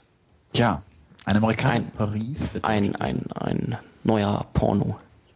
Äh, fast. Es ist ein, ein, ein Musical-Film, Musiktanzfilm, Singfilm äh, aus dem Jahr 51. Das eine schließt das andere nicht aus. Das ist richtig. Aber es gibt, es gibt keine nackten Menschen. in diesem Ach Mensch. Ähm, nee, es geht darum, äh, ein amerikanischer Soldat namens Jerry Mulligan, gespielt von Gene Kelly, also einem der, ja, einer, einer der Hollywood-Größen der, der 40er, 50er Jahre. Ähm, also dieser Soldat ist in, in Paris nach dem Zweiten Weltkrieg dort geblieben, statt zurückzukehren ähm, und ist Maler. Er lebt in so einem ganz kleinen, schangeligen Einzimmer-Apartment und versucht sich irgendwie als Maler durchzuschlagen, weil er die Freiheit von Paris so genießt und so gerne da ist. Und ähm, dann trifft er bei einem seiner Straßenverkäufe von seinen Bildern auf äh, eine reiche Amerikanerin, die ihm anbietet, seine Bilder zu kaufen. Es wird aber schnell deutlich, dass sie zum einen ihm enorme Summen für, se- für seine Bilder bietet, zum anderen ihn aber wohl eher als kleinen Loverboy äh, für sich haben möchte. das findet er nicht so geil, ähm, lässt sich aber dann doch drauf ein, weil er komplett pleite und abgebrannt ist. Trifft aber die wunderschöne Tänzerin Lise, ähm, gespielt von äh, Leslie Caron, einer französischen, durchaus auch bekannten äh, äh, äh, Tänzerin und, und, und, und Schauspielerin, ähm, die da ihr Debüt hatte äh, in diesem Film. Und äh, er, er, er fängt also eine Affäre mit ihr an. Sie ist leider verlobt mit einem guten Freund von ihm, einem sehr bekannten Sänger. Das findet er aber auch erst sehr spät heraus. Und am Ende ähm, ja, steht er vor der Entscheidung, bleibt er jetzt bei seiner reichen Amerikanerin, versucht er äh, Lise für sich zu gewinnen und sich von der Verlobung abzubringen, obwohl er ihren Verlobten ja gut kennt und auch mag. Und so, äh, ob es ein Happy End gibt oder nicht, hm, das, verrate, das verrate ich nicht. Ich sage nur, es ist ein äh, Hollywood-Musical aus dem Jahr 1951. Ob es da ein Happy End gibt, nur ich weiß nicht.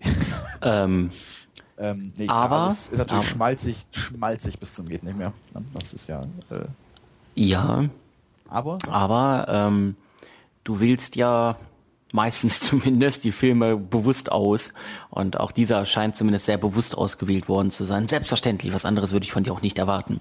Immer redaktionell perfekt vorbereitet. Ähm, dieser Film hat sechs Oscars gewonnen. 1952, bester Film, bestes Originaldrehbuch, beste Kamera in Klammern Farbfilm, bestes Szenenbild in Klammern Farbfilm, Bestes Kostümdesign in Klammern Farbfilm und beste Filmmusik in Klammern Musikfilm.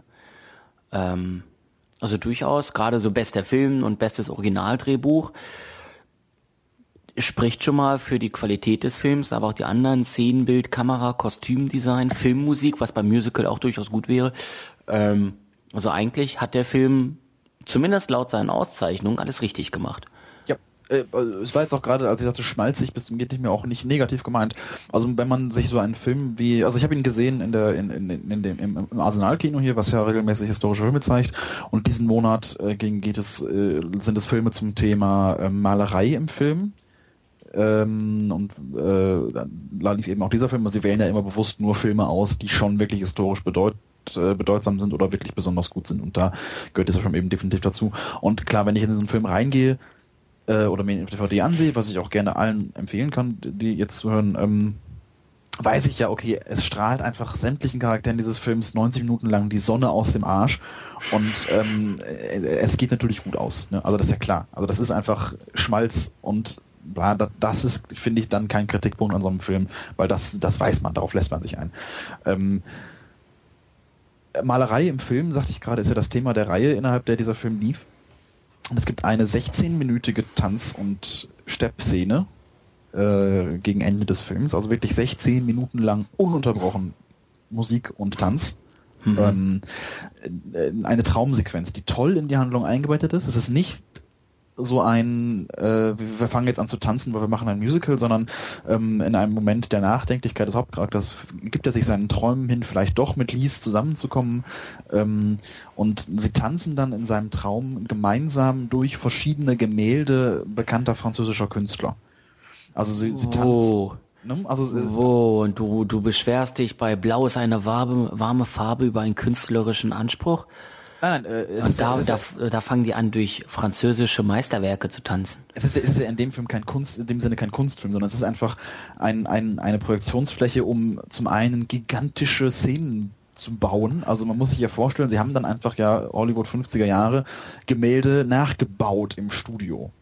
Ja, also sie haben einfach fünf, sechs Gemäldeszenen gebaut, die fast fließend ineinander übergehen. Also er tanzt dann von links nach rechts, läuft quasi 300, 400 Meter einfach äh, rechts und, und es geht immer weiter. Es hat einfach kein Ende des Szenen. Es einfach, sie haben einfach so gigantische, äh, gigantische Kulissen gebaut dafür. Und dazu eben eine 16-minütige, unglaublich geile Stepp- und Ballettszene eben mit, mit Gene Kelly, einem ja wahnsinnig begnadeten Tänzer ähm, und auch noch einem guten Sänger und er sieht toll aus und ist muskulös, einfach ja der Sunny Boy äh, vor dem Herrn dazu dann die, das, das tolle Ballett von, von, von eben Leslie Caron, die ja, die ja ähm, Tänzerin auch ist äh, eigentlich und da er ihr Filmdebüt hatte, also zwei fantastische Tänzer, 16 Minuten lang in fantastischen Kulissen zu sehen, ist einfach geil. Ist einfach Eye Candy sondergleichen. Sitzt da und denkst, kannst dich einfach zurücklehnen und dich einfach eine Viertelstunde lang nur freuen, dass du etwas unglaublich optisch ansprechendes dir jetzt angucken darfst. Also ein, ein, ein Fest sondergleichen. Ganz toll. Ähm, und ja, es ist halt ein Musikfilm, Musicalfilm. Natürlich gibt es den Film über immer wieder Momente, wo plötzlich aus heiterem Himmel alle anfangen zu singen und zu tanzen und die ganze Straße tanzt plötzlich mit und der Obsthändler kommt um die Ecke und steppt auch eine Runde mit und alle können steppen und tanzen und singen. Äh, das Leben ist wundervoll und bunt und in warmen, kontrastreichen äh, französischen Farben. Äh, ja, ne, das ist halt sieht aber immer wieder toll aus. Also Gene Kelly kann ich mir auch einfach 90 Minuten lang immer wieder tanzend ansehen, weil er einfach so unglaublich schön tanzt oder so unglaublich gut. Also er steppt die meiste Zeit und es sieht einfach immer wieder beeindruckend aus, was er da macht. Also er mm, das ist auch etwas, was ich dem Film sehr zu, zugute halte, dass er nicht einfach Steppnummern macht und wegen, er steht jetzt halt irgendwo rum und steppt, sondern es ist immer in den Film äh, sehr stark eingebaut. Also dann steht er im Türrahmen, steppt irgendwie gegen die Türrahmen, springt aufs Klavier, steppt mit dem Klavier und dann nutzt also wirklich den gesamten Raum vollkommen aus, in verschiedenen Möglichkeiten zu tanzen. Und das ist sehr kreativ ähm, Gene Kelly auch nebenbei der Choreograf dieses Films, also er hat nicht nur getanzt, sondern eben die Tänze auch selber entwickelt und einfach, ich habe einfach großen Respekt vor der unglaublichen Begabung dieses Menschen zu tanzen und eben sich auch Tänze zu überlegen. Ganz, ganz, ganz große Klasse. Wow, was soll man dazu noch sagen, Mensch? Äh, äh, ein, ein Lobgesang. Da gibt es ja in keinster Weise etwas, was äh, negativ ist, oder? Ähm, nö. Also, wie gesagt, man muss, wenn man, wenn man weiß, dass man sich jetzt einen Musikfilm der 50er ansieht und nicht erwartet, dass die Handlung oder die Charaktere oder die Dialoge oder sonst irgendwas besonders tief und psychologisch ausgearbeitet ist, dann ist es einfach ein fantastischer, bunter, schöner Kostüm, Musik, Singfilm, Stanzfilm, alles. ja. Kitschig, kitschig wie, wie nix, aber schön, schön kitschig, angenehm kitschig muss man sich darauf einlassen. Wenn man das kann, acht von zehn Sternchen. Boah. Okay. Ja, manchmal, manchmal lässt man sich auch gerne in fremde Welten entführen no. und gibt sich einfach dem dahin, auch mal ohne HFR. Ähm, und ah, okay. Ganz ohne HFR, Technicolor, Phil. Ja, gibt's, gibt's heute gar nicht mehr Technicolor. Technicolor, ja. Wenn es Oscars noch in der Kategorie Farbfilm gibt. Ja. ja. Fuck you Goethe. Ähm, Habe ich endlich auch mal nachgeholt.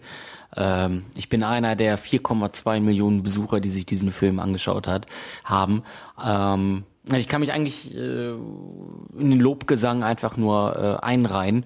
Ähm, ein wirklich, wirklich lustiger Film, der super viel Spaß macht mit, macht mit, äh, mit Elias Mbarek. Am Anfang habe ich noch so diesen Film gesehen und habe gedacht, wow, Alter, dieser Film, der ist jetzt krass in seiner Ausdrucksweise zum Beispiel. Ja, also da, da, da wird ja echt nicht irgendwie zurückgehalten, da wird dann geflucht, da wird äh, Ausländerwitze gemacht, irgendwelche Chakos bringen irgendwelche Sprüche, das geht ja vielleicht noch, aber der auch in realer Form vielleicht, die, die, das Vorbild Elias Mbarek fängt da selber an, so eine Assi-Sprache an den Tag zu legen. Da habe ich noch gedacht, mh, hm, ob das jetzt aufgeht, ja. Ähm, aber das ist genau ausgelotet, das ist genau ausgelotet, wie eigentlich jeder Charakter dort. Alle sind ein Stück überspitzt, aber ähm, irgendwie in gewisser Weise immer noch glaubwürdig insofern, als dass man sagen kann, ja, im Grunde so einen Charakter gibt es bei uns auch. Sei es jetzt äh, Elias Mbarek, der irgendwie, na gut, der ist vielleicht ein, in der ersten Hälfte eher Assi als vernünftiger Lehrer, aber irgendwie ein, ein dann doch irgendwie ein Good Buddy irgendwie. Manchmal gibt es da ja auch solche Lehrer. Caroline Herfurth als diese total klare, straighte Junglehrerin, ja, ähm, Katja Riemann als total resignierte äh, Rektorin, hier, wie heißt sie, Uschi Glas auch mit dabei, also unfassbar lustig, unfassbar gut. Ähm, und ich glaube, der Film kommt tatsächlich gut an, weil jeder ja, diese ganzen Charaktere aus der eigenen Schullaufbahn kennt und man identifiziert sich so ein bisschen mit denen, lacht dann also nicht über die, sondern im Grunde mit denen, weil ähm, ja, das, das ist einfach, sind äh, teilweise Szenarien, die es ähm, überall gibt in den Schulen und das mal aufgegriffen zu haben und so ein bisschen auch noch in eine schöne Story eingebettet zu haben. Lustig aufgemacht mit, mit, mit einer Charakterentwicklung, die nicht irgendwie, wie ich finde, beim Holzhammer ist, sondern wirklich äh, sanft und, und vernünftig und nachvollziehbar. Also wirklich ein ganz, ganz toller Film. Ich verstehe schon, warum der der beste Film 2013 wurde. Das kann ich nur so unterschreiben. Also wirklich ein, ein in jeder Hinsicht toll balancierter Film, was du ja auch schon sagtest, für jede Generation. Ist, also man, man, kann die Besucherzahlen schon verstehen, weil es einfach wirklich in jeder Hinsicht ein wirklich guter, guter Film ist. Also es ist einfach ein wirklich, einfach, man kann nicht anders sagen, als es ist einfach ein wirklich verdammt schweinegeiler Film. Also es ist einfach gut. Ja, ja, mein ich habe mir ähm, kurzer privater Schlenker, ich habe mir jetzt auch den Hass der äh, der, der Freundin meines Bruders eingefahren. Was, was interessiert dich dann die Freundin deines, mein Gott. Das interessiert mich nicht, aber das, also, geil, das geilt mich schon so ein bisschen auf, dass die mich nicht mag, weil ähm, ah. das ist die einzige, die ähm, diesen Film nicht gut fand. Aber im auf Grunde. Auf der Welt auch dann, ne? Auf der Welt, aber im Grunde auch eine Steilvorlage lieferte für die Begründung, weil die gute Dame ging nie zur Schule, hat keinen Schulabschluss. Und als sie mir dann sagte, dass sie den Film nicht gut fand und ich darauf entgegnete, ja, um den Film zu verstehen, muss man zur Schule gegangen sein. Seitdem spricht sie nicht mehr so richtig mit mir. Und, und dein, dein, dein Bruder, redet der noch mit dir oder ist das auch, auch hinüber? Ja, das, das muss ich nochmal, glaube ich, ein bisschen aufarbeiten. Aber äh, äh, lieber Jonas, falls du uns äh, hörst, äh, an dieser Stelle, äh, Alter, was willst du mit so einer äh, Tante? Alter, ey, was ist mit dir falsch? Such dir, mal, such dir mal eine richtige Freundin. Danke. So, mag deine Familie mich auch direkt richtig gerne? Richtig, absolut. auch geklärt. Absolut. Vor allem mein Bruder mag dich jetzt absolut. Ja, das habe ich mir, hatte ich mir gedacht. Ich gebe mhm. ihm, ich, ja, natürlich, ich, ich gebe ihm ja auch sinnvolle Lebensratschläge, die er besser befolgt. Ich wette. Du kennst, du kennst seine Freundin jetzt seit zwei Minuten aus einer gefilterten Erzählung von mir. Ja, das ist richtig. Und kommst zu einem Schluss, den wir ihm seit Jahren einreden. ja, aber ich sag dir, Phil, äh, wenn, wenn dein Bruder dann in, keine Ahnung, drei Wochen mit dir Schluss gemacht hat, ja, dann sagt er, Mensch, du Phil, dem Lars, dem sag doch nochmal Danke. Ja? Da hat er doch recht gehabt. Das habe ich jetzt auch erst eingesehen. Ja? Das muss ja aus dem richtigen Mund kommen, die Empfehlung. Ja? Du kannst ja ganz viel erzählen, aber ich, ja, ich bin ja eine ganz andere Autorität. Ganz andere Autorität.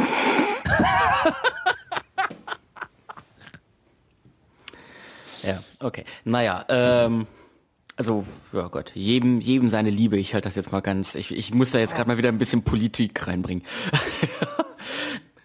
ähm, nein, aber äh, ja, toller Film. Fuck you Goethe, Sterne technisch, keine Ahnung, acht bis neun Sterne. Ja. Wirklich großartig. Ähm, wir haben mal wieder einen Audiokommentar bekommen. Ähm, ja, und äh, Ja, eigentlich braucht man dazu gar nicht so viel zu sagen. Ähm, der Audiokommentar spricht für sich. Warum dieser kam, spricht auch für sich. Ähm, es ist, um das nur noch kurz zu sagen, ähm, der Erik vom Kinocast und seine Tochter Tabita. Was die zu erzählen haben, hört ihr jetzt. Na, hallo, Tabita? Hallo. Weshalb möchtest du denn jetzt was aufnehmen? Ähm, es haben zwei oder glaube ich drei oder einer ähm, mir Geschenke gegeben. Ja. Vom Kleingespenst. Genau. Ich habe dir nämlich gesagt, äh, dass du so begeistert warst und die haben auch so einen Filmpodcast, wie, wie ich einen hab, wo du ja auch schon mal zu Gast warst. Ja. Und die kriegen auch immer mal so Poster geschickt von Filmverleihern. Ich habe ja hier auch so Poster liegen und hängen und sowas, ne? Und da habe ich die gefragt, ob die vielleicht eins bekommen haben vom kleinen Gespenst. Ja, weil du so begeistert warst und ähm, sie hatten leider keins, das haben sie hier geschrieben, aber sie haben alle möglichen Hebel in Bewegung gesetzt, dass sie eins bekommen haben. Und du hast jetzt nicht nur ein Poster bekommen, Ja, auch noch ein ganzes Buch und noch, ähm, wie heißt das CD vom kleinen Gespenst. eine Hörspiel-CD. Genau. Das kleine Gespenst, das Original-Hörspiel zum Kinofilm. Freust du dich da eigentlich, Ja. oder? Wenn das ja einfach mal so kommt, so. Vor Weihnachten und so. Ja. Hat ja gar nicht der Weihnachtsmann gebracht. Hat der DHL-Mann gebracht. Der Postmann. Ich finde es auch toll. Ganz toll, dass ihr mir das geschickt habt. Ja? Einfach so, ne? Wir werden mal auch was äh, vorbereiten, ja? Ein kleines ähm, Geschenk. ja, Naschpaket, sagen wir mal so, wo, wenn ihr da mal wieder einen Filmabend mit PH macht äh, und euch mal alle trefft, da habt ihr dann mal ein bisschen was so zur Auswahl, ein bisschen was zu naschen. Davon kann man ja in der Weihnachtszeit nie genug haben. Ja. Da sind lauter Sachen dabei, die hast du auch mit ausgesucht, ne, die dir auch schmecken. Ja. Genau. Und da werden wir mal was auf den Weg schicken. Also, Überraschungsei und so. da wird nicht alles verraten hier. Soll doch ein Überraschungspaket sein. Ah, jetzt hast du schon verraten. Also ein Überraschungsei für jeden, äh, für einen für einen Andi, für einen Phil und für einen Lars sind dabei, obwohl der Lars ist ja jetzt, glaube ich, in, in Berlin. Da müsst ihr mal gucken, wann ihr ihm das Überraschungsei mal gebt. Oder ihr hebt's auf, wenn ihr mal wieder alle zusammen seid. Aber und es sind noch ein paar andere Sachen dabei. Lasst euch da mal überraschen. Das werden wir jetzt irgendwann in den nächsten Tagen mal losschicken, oder? Ja. Aber jetzt erstmal vorab äh, ein kurzer Audiogruß an euch. Ja. Tschüssi. Ja, von mir auch. Tschüss. Oh, danke schön, Tabita. Yay, oh, das ist ja echt lieb, das ist total süß. Ja, haben wir aber, haben wir aber gern gemacht. Ja, wir haben uns also, ich habe mich sehr gefreut, eben als Phil mir den Kommentar per Mail schickt und ich reingehört habe. Das äh, wirklich total liebes Dankeschön, Tabita, für dieses äh, nette Dankeschön. und äh, ich freue mich sehr auf das Fresspaket, Herr Marx. Wann, wann ist der bei, wann ist der beim nächsten Filmabend? Oder ist das schon leer? Oder ist das schon... Das, das Fresspaket ist ähm, tatsächlich bei der Post gelandet. Ähm, und jetzt kriege ich schon wieder ähm, Pickel im Nacken, ja. Weil ähm, es bei meiner Post gibt es so einen bürokratischen Postbeamten. Das, ich glaube, das ist noch ein, so ein richtig verbeamteter, ja. Der ist auch alt, der ist dick, der bewegt sich gemächlich. Hat auch so eine richtig... der, der, gegessen, der hat's aufgegessen. richtig, nee, noch schlimmer, richtig zentimeterdicke, äh, hier Hornbrille und sowas, so ein typischer Beamter, ja. Ich darf das sagen, mein Vater ist selber Beamter. Ähm, sieht aber nicht so aus. Egal. Ähm, und, und dieser Postbeamte, der hat schon, also letztes Mal hatten wir das ähm, mit, mit Nerd Talk. Da wollte ich ein, ein Paket, da waren, ähm, was waren da drin? Ah ja, da waren die äh, Gewinnspielexemplare zu äh, Passion und ähm, dem anderen Film drin, Love Stories. Ähm, und die musste ich dann direkt weiterschicken. Und äh, er guckt so drauf, wo, wollte mir das Paket dann halt aushändigen. Wer oder was ist denn dieses Nerdtalk? Ich ist ja dieses Nerd Talk, das bin ich. Haben Sie einen Nachweis dafür? Ich so, naja, ich habe hier einen Briefbogen, da steht meine Unterschrift, da steht meine Schrift drauf. Äh, ich will die Pakete, ich will den Inhalt gleich weiterschicken. Ja, Sie brauchen jetzt aber einen Nachweis, dass Sie von der Firma Nerdtalk netzwerk.de stammen. Ähm, da brauche ich einen Nachweis, dass sie das, dass sie von dieser Firma berechtigt sind, dieses Paket abzuholen. Hast du dir jetzt selber einen Nachweis dafür ausgestellt? Ich habe ich hab dann gesagt, ich kann Ihnen gerne einen Nachweis bringen. Ich, also gehen Sie auf die Webseite oder gucken Sie mich an. Ich bin der Betreiber von Nerd Talk, ich darf das abholen. Ja, dann müssten Sie im Zweifel sich selbst eine Berechtigung ausstellen. Ernsthaft? Ernsthaft, es geht noch weiter. Oh Gott. Und das zweite Problem, was wir haben, also erst einmal nerdtalk.de, das ist schon mal ganz blöd. Und dann steht ja hier auf dem Empfängerfeld Phil Marx. Nicht das, ja, das bin ich. In ihrem Personalausweis steht aber Phil Hendrik Marx. Ich so, ja, naja, aber da ist ja ein Bindestrich zwischen Phil und Hendrik. Ja, das macht das zu einem Vornamen. Und ein Phil Marx ist dementsprechend kein Phil Hendrik Marx. Ich darf Ihnen das Paket nicht aushändigen. Ich weiß nicht. ja. Du, du darfst dann ja nicht, du willst ja an das scheiß Paket rankommen, ja.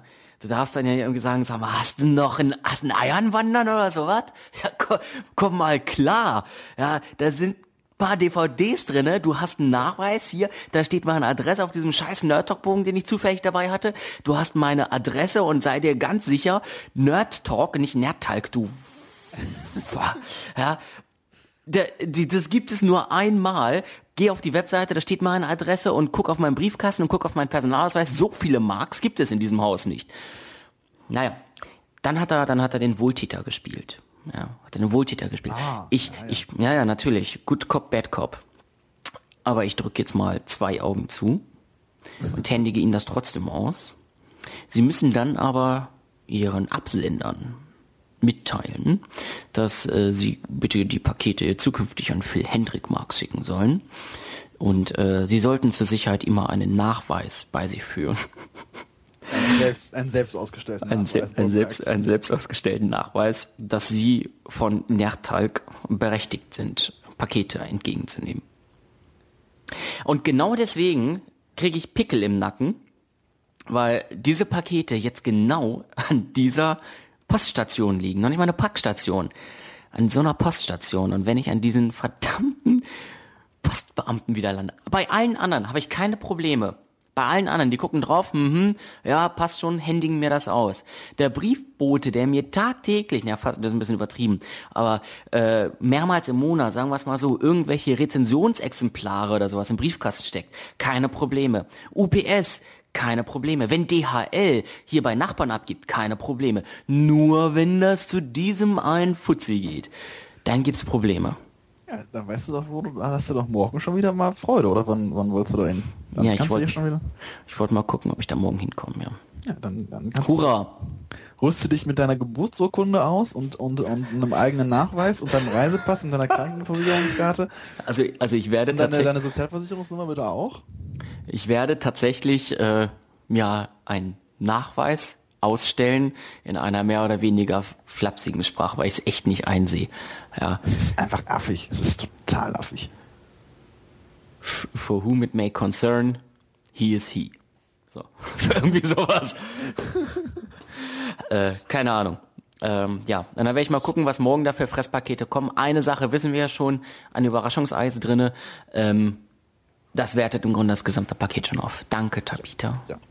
Und wir werden uns dann wahrscheinlich im Anschluss an diese Sendung mal zusammensetzen und überlegen, wann es die nächste Gelegenheit für eine Nerd Talk Live-Aufnahme gibt. Eigentlich bist du jetzt häufig genug Hannover, nach Hannover gekommen. Ich müsste mal nach Ich wollte Berlin kommen. ich wollte es gerade sagen, ich wollte sagen, es würde sich ja anbieten, den Herrn Marx mal nach Berlin einzuladen hier für ein Wochenende und dann in ein, ein gewisses Kino mit einem gewissen Bildformat zu gehen, was ich jetzt nicht näher erwähnen möchte. Das teure IMAX-Kino mit, mit der erst- oder zweitgrößten Leinwand ganz Deutschlands, ja. Ja, ja. Zum Beispiel das. Muss ja nicht. Wir können auch ins Programmkino gehen. Bleibt dann dir überlassen. Und gucken uns irgendwelche Filme aus 1956 zum Thema Tanzen durch französische Kunst an. Das sollten wir tatsächlich tun. Also, äh, eigentlich, eigentlich stimmt es völlig. Eigentlich sollten wir in beide Kinos dann einmal gehen, um das, das volle Berliner Programm zu ermöglichen. Großartig. Ähm, Wir hatten aber, wo du gerade eben von Gewinnspielen sprachst. Äh, Danke, genau denselben Aufhänger hatte ich auch gerade. Ah, wir sind so gut. Du Wir bist hatten- gut. Ich bin so gut, ich bin so toll. Wir hatten zwei Gewinnspiele am Laufen, die ganz kurz nur nochmal erwähnen, äh, erwähnenswert sind. Wir hatten ähm, den Film Passion und den Film Love Stories. Äh, zum einen in der DVD bzw. Blu-ray Review äh, auf unserer wunderbaren Homepage www.nerdtalk.de und äh, haben jeweils davon auch äh, Exemplare verlost. Ähm, die Passion DVD und Blu-ray schon vor einiger Zeit äh, über Twitter. Nochmal meinen Glückwunsch für die Blu-ray an Leuchti und für die DVD an Mike Mikes. Ähm, ich weiß nicht, die haben sich beide wahrscheinlich schon bei dir gemeldet oder so. Ja, die haben sich auf jeden Fall bei mir gemeldet. Ähm, die sind auch schon wieder raus, die Dings. Ich habe die ja, wie gerade schon erzählt, direkt weitergesendet. Ja. Ähm, ja, und gerade heute hat Mike Mikes äh, auf, auf, auf Twitter dann ähm, sich per Bild auch bedankt für dieses, ähm, Ach ja. Für, für den Versand. Von daher ist alles gut angekommen. Wunderbar, gut. Und ja, Love Stories hatten wir verlost. Ähm, da hat sich der Gewinn auch schon gemeldet, glaube ich. Christian Kaiser nämlich. Ja, ja, ja, ja. Die, also was, was äh, Passion und Love Stories betrifft, die Gewinne sind raus. Ja, so wunderbar. Also Christian Kaiser, herzlichen Glückwunsch auch dir nochmal zum Gewinn.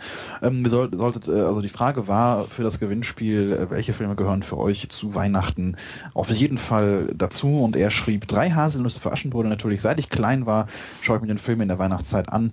Früher, weil ich wollte, dann, weil ich musste. Mittlerweile gehört das einfach dazu. Weihnachtszeit fängt das an, der Film im Fernsehen läuft und Wham im Radio trällert. Letzteres ist sehr diskussionswürdig in meinen Augen. Ja, Wham und Last Christmas, aber ich weiß ja, dass der Marx auch ein großer Fan ist von diesem Schund.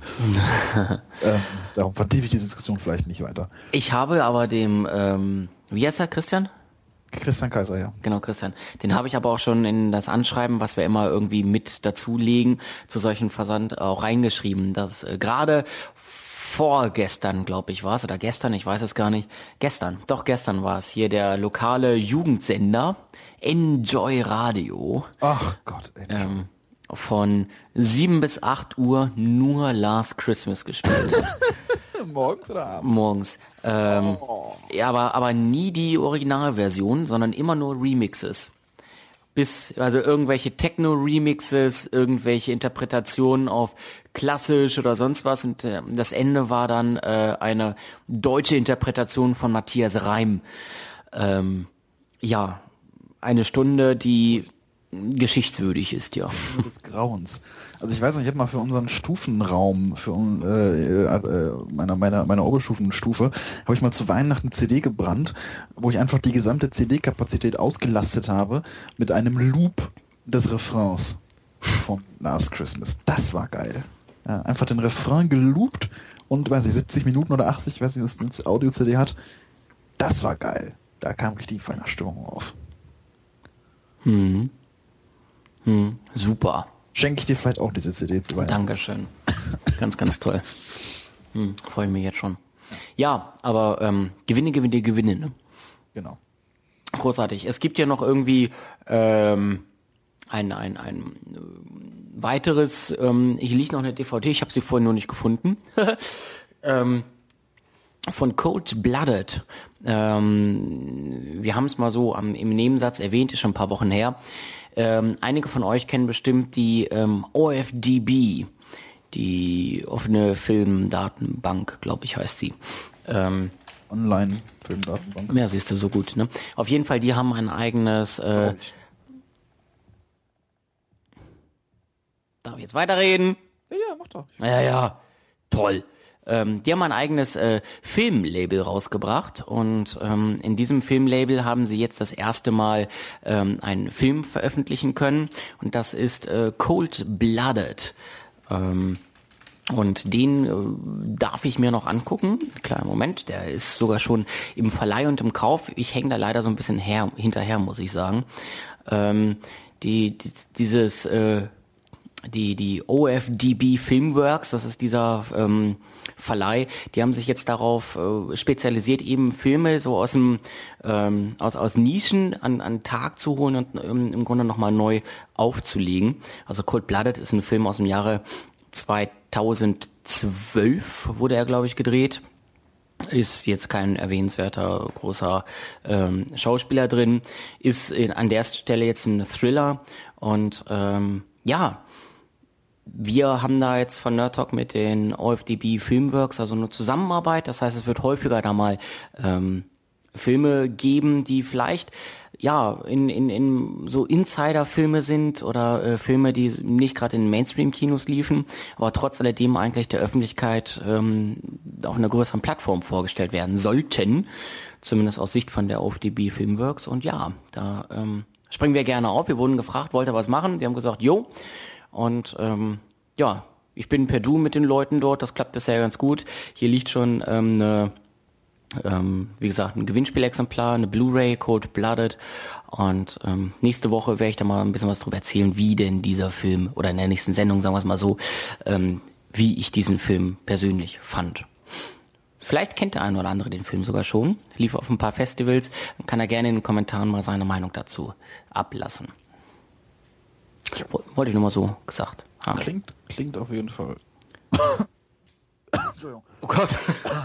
klingt, klingt auf jeden Fall interessant. Ja, es ist ziemlich geil. Da, ähm, ich meine, äh, wir haben das jetzt ja mit äh, mit mit ähm, hier dem Christian Kess, nicht Kessler, Keller, wie hieß er denn? Also dem Untertitler Köhler. gemacht. Köhler. Nee, ja. Hm? Keller? Köhler? Mit dem Untertitler von ähm, und und äh, Drehbuch äh, Synchron-Drehbuchschreiber ähm, haben wir ja Interviews gemacht. Dann ähm, gab es jetzt ja vor kurzem Interview mit dem ähm, ähm, Mario von Czerpiewski, der ja selber einen Film in die Kinos gebracht hat. Und ich finde das eigentlich sehr cool, wenn man da so Kontakte hat, um einfach mal hinter die Kulissen zu schauen. Jetzt haben wir da halt, wenn auch eher an der Stelle einen kleineren, einen, einen Direktkontakt zu Verleihern, die gerade jetzt anfangen und aufbauen und so etwas. Ähm, das finde ich sehr packend, da mal hinter die Kulissen zu gucken. Ich habe übrigens mal so reingeworfen, ähm, ein, ein, eine weitere Spezialsendung im, in petto. Ja ähm, lass mir mal kurz gucken, wie der Name nochmal ist, dass ich auf jeden Fall rankomme. Vielleicht kennt der eine oder andere Sascha Reinking. Gut. Ähm, ich kannte ihn vorher auch nicht. Ähm, Sascha Reinking ist ein international ausgezeichneter Fotograf. Ähm, lebt in New York und äh, macht wirklich Bilder, ähm, insbesondere so im Porträt- und Hochzeitsbereich, die international mit großen, großen Preisen ausgezeichnet wurden. Und ähm, er hat sich bereit erklärt, irgendwann im Laufe des Januars nach der Weihnachtssaison ähm, auch für uns ein Interview zu geben im Podcast, ähm, wo wir dann einfach mal so ein bisschen darüber sprechen, ähm, ja, wie ist es eigentlich mit der Fotografie. Es wird dann nicht irgendwo auf Blenden und Belichtung und so ein Scheiß hinauslaufen, aber ich glaube, es ist ganz cool, mal hinter die Kulissen eines professionellen Fotografen zu gucken und dem mal so ein bisschen auszufragen. Ähm, worauf zu achten ist, gerade jetzt in der Digitalfotografie, wo alle im Grunde Fotos machen können. Ähm, wie steht er dazu? Weiß ich nicht. Ich, wir werden es herausfinden. Bin ich auch ganz gespannt drauf. Nur mal so als. Ja, klingt klingt echt äh, ja, nach, wieder, nach wieder richtig geilem Schüssel. Ja, natürlich. Was anderes kann ich auch nicht, Lars. Was anderes ja. kann ich auch nicht. Du bist einfach schon so geboren. Ne? Ja, ist, ich ja, bin einfach gut. Ja, ja. Kann ja. man auch nichts dafür irgendwie. Mm, mm, mm. Naja, es kenn ich. Ja, fällt einem so. Ja, du bist ein äh, gebildeter Mensch. Überleitung war total kurz. Ist auch total scheißegal, du liest die Farts.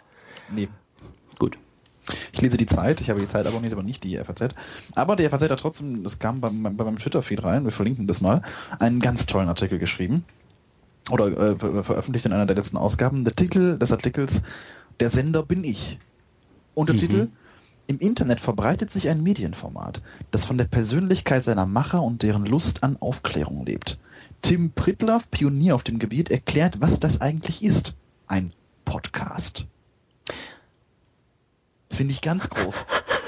Finde ich ganz, ganz groß. Ende des Jahres 2013 einen Artikel zu bringen, der dieses neue komische, diesen neuen Trend, ja, diese, dieses neue Medium Podcast, ja, das nächste große Ding quasi, äh, äh mal, mal analysiert. Und das ist super. Auch der, also der Artikel ist dann kurz fotografiert von, von auf diesem Twitter-Channel, der da, der das da gepostet hat ähm, äh, wo, wo es wirklich so ganz, ganz basal anfängt, so ja, das ist übrigens ein Podcast und das kommt da jetzt gerade ganz groß. Ne? Also Web 2.0 ist ja gerade erst quasi, also das ja, finde ich sehr niedlich. Also das ist wirklich zeugt von einer kompletten Blindheit für, für Online-Trends äh, oder Online-Entwicklungen, dass man jetzt den Podcast erkennt als das nächste große Teil Also ist irgendwie fünf Jahre zu spät mindestens, dieser Artikel. Ja, also offensichtlich, das wird aus diesem ähm, Screenshot jetzt nicht so hundertprozentig klar, wird in dem Fall ja sogar noch davon gesprochen von dem Audio-Web. Ja, das Audio-Web. Alter, Ja, was ja. ist denn das für eine Vergewaltigung des Begriffs, bitte? äh, ja, also ich weiß es nicht. Ähm, ich finde es ein bisschen schade. Ähm, ich kenne Tim Pritlove nicht. Vielleicht bin. Vielleicht bin ich damit jetzt auch ähm, dann hinterher. Ich meine, ich kenne viele Podcaster. Tim Pritt, Love mm, gehört nicht dazu. Ähm, die hätten sich gerne an uns wenden können. Ich meine, wir sind, dann, dann sind wir ja quasi, Lars, das musst du so sehen. Also wenn Tim Prittloff im Ende 2013 ein Pionier des Podcasts ist, was sind wir dann? Wir, wir sind seine Großeltern, Phil. Ja, ja. Also, Und, und, und unsere Oma wäre noch, wäre noch Andy Grubens vielleicht, ja. Das wäre, hätte ich gedacht, wäre so die erste Anlaufstelle für Mensch, Podcast ist ja auch so ein Teil, wie können wir denn da interviewen? stimmt, stimmt. Ja, also die mit Schlaflos in München, das ist ja eigentlich in Deutschland erfunden oder groß gemacht. ja, das stimmt. Schon vor, vor, vor, im, im, im vorletzten Jahrtausend. Stimmt schon. Äh, ja, ein Applaus für die FATS. Ganz groß, ganz groß, ja. Top modern. Ja, echt. Top also, modern. äh, wobei andererseits muss man ja sagen, dass das Schöne am Podcast finde ich ja auch tatsächlich, dass es, dass es kein Trend offenbar ist. Also das also äh, jetzt nicht falsch verstehen, also es ist kein, keine Modeerscheinung gewesen von vor ein paar Jahren, die jetzt so langsam ausdümpelt, sondern äh, es, es wird ja tendenziell sogar noch weiter mehr, was mich als, äh, als aktive Teilnehmer an diesem Medium sehr freut. Ähm, wobei ich, also mir fällt so auf, dass ähm, es war immer irgendwie gewissermaßen ein, ein Nischenprodukt, oder? Und ist es eigentlich immer ja. noch.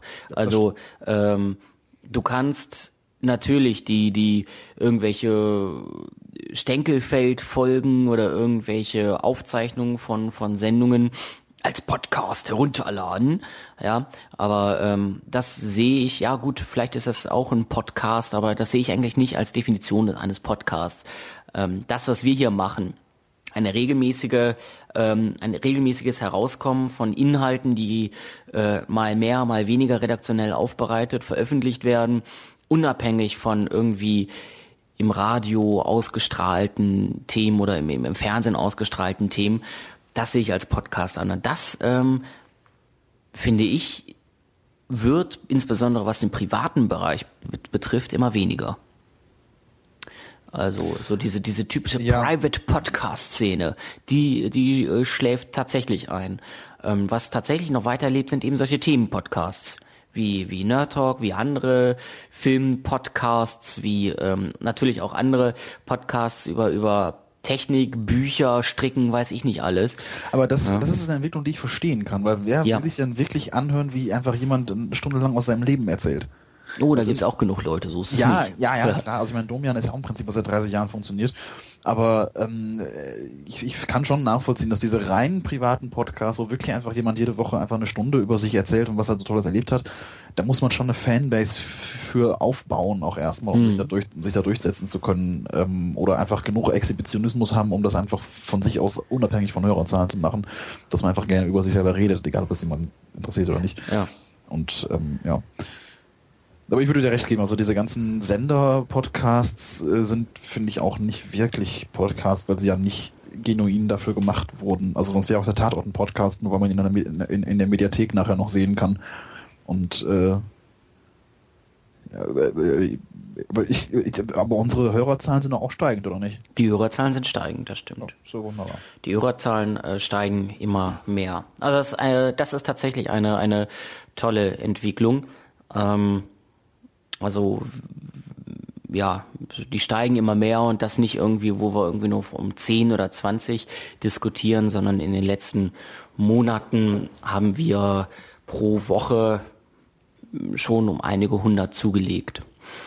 Wo ist denn unser Stand zurzeit? Was, oder, hast du da gerade eine Zahl, was für, wie viele Hörer durchschnittlich so pro Woche einschalten? Also wir sind ähm, jetzt pro Woche, pro Sendung, also in der ersten Woche heruntergeladen, die neueste Sendung, sind wir immer so bei 1100, 1200 Downloads. Ist ja gar nicht so verkehrt. Das ist so gar nicht mal so verkehrt. Ja. Ja, hallo liebe Leute da draußen. Ich stelle mir, stell mir jetzt gerade so, eine, so, eine ganze, so ein ganzes Konzert, So eine ganze Crowd vor. Ne? So ein ganze tausend Leute. Äh, hallo äh, da draußen. Ja. Ihr, ihr äh, Bitches. Ja, Ja, ja ähm, das ist schon cool. Bei euch Bitches sind. Die meisten von euch Bitches hören ja, äh, hab also nicht, was heißt die meisten, gar nicht wahr. Einige unserer Hörer, habe ich mir sagen lassen, nutzen ja auch das neue Streaming-Portal Watch Ever. Relativ junges Portal habe ich das Gefühl, glaube ich, also ist schon nicht so alt, äh, was, was Film- und Serien-Streaming ermöglicht. Und Phil, du bist, glaube ich, eher der, der Love-Film. Ich bin der Love-Film-Mensch, ganz genau. Und Andy nutzt aber Watch Ever. Andy nutzt auch Watch Ever. Ich glaube, der hat von beidem etwas. Also der hat äh, La-Film und Watch Ever. Watch Ever, weil irgendwie mehr Serien und manche Filme dann besser im Abruf.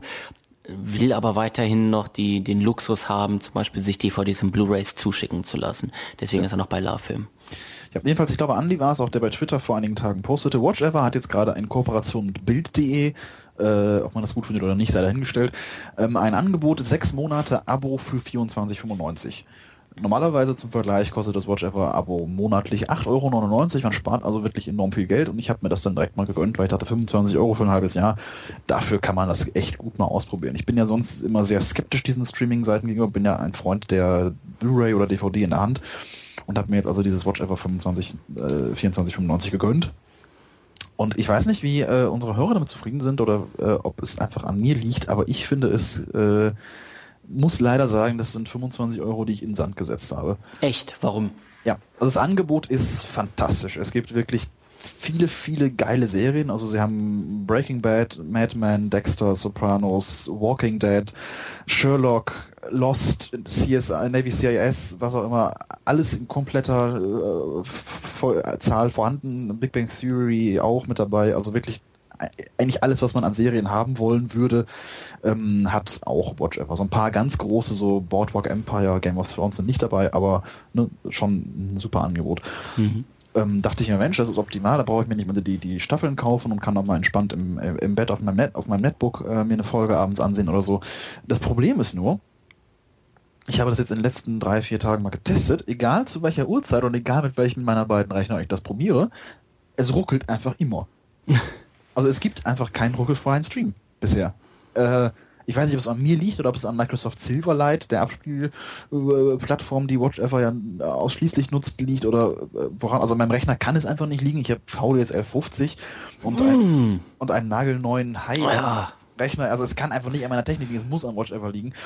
Es sei denn, ich habe irgendwas ganz grob falsch gemacht und das finde ich einfach sehr schade. Es ist also nicht mal ruckeln im Sinne von wirklich Bildstopp, sondern es ist alle paar Sekunden ein mini minimales äh, Zögern im Bild. Ja, Was, also man, was man nicht bewusst wahrnimmt, was aber unglaublich anstrengend ist, weil es unregelmäßig alle paar Sekunden stockt und das ist super zum Kotzen. Ähm, dieses Problem gibt es äh, bei La-Film aber auch. Ähm, liegt dort zumindest daran, dass der Silverlight Player eingesetzt wird. Ich weiß gar nicht, wie das bei Watch Ever ist. Silverlight ist auch Silverlight. Genau, das, das liegt am Silverlight. Ähm, als La-Film seinerzeit ähm, noch mit Flash gearbeitet hat, hat das nie geruckelt. Und ähm, jetzt, wo es mit Silverlight ausgestrahlt wird sozusagen, ähm, ja, funktioniert das nicht mehr. Wenn du dann aber die ganze Chose dir auf dem iPad anguckst oder auf dem iPhone, sofern du lustig bist, ähm, oder auf irgendeiner Konsole, ähm, die haben ja alle nicht das Silverlight-Plugin. Das heißt, die kriegen ein anderes Filmformat und da ruckelt es auf einmal nicht mehr. Ähm, man muss zu Watch Ever jetzt auch noch sagen, äh, Watch Ever merkt man an, wenn es äh, Stoßzeiten gibt. Das heißt, äh, die, die Streams werden noch langsamer und die ruckeln noch mehr. Zumindest soll das so sein. Das ist der einhellige Eindruck, den auch Andi bestätigen kann und den ich immer wieder auch mitbekomme.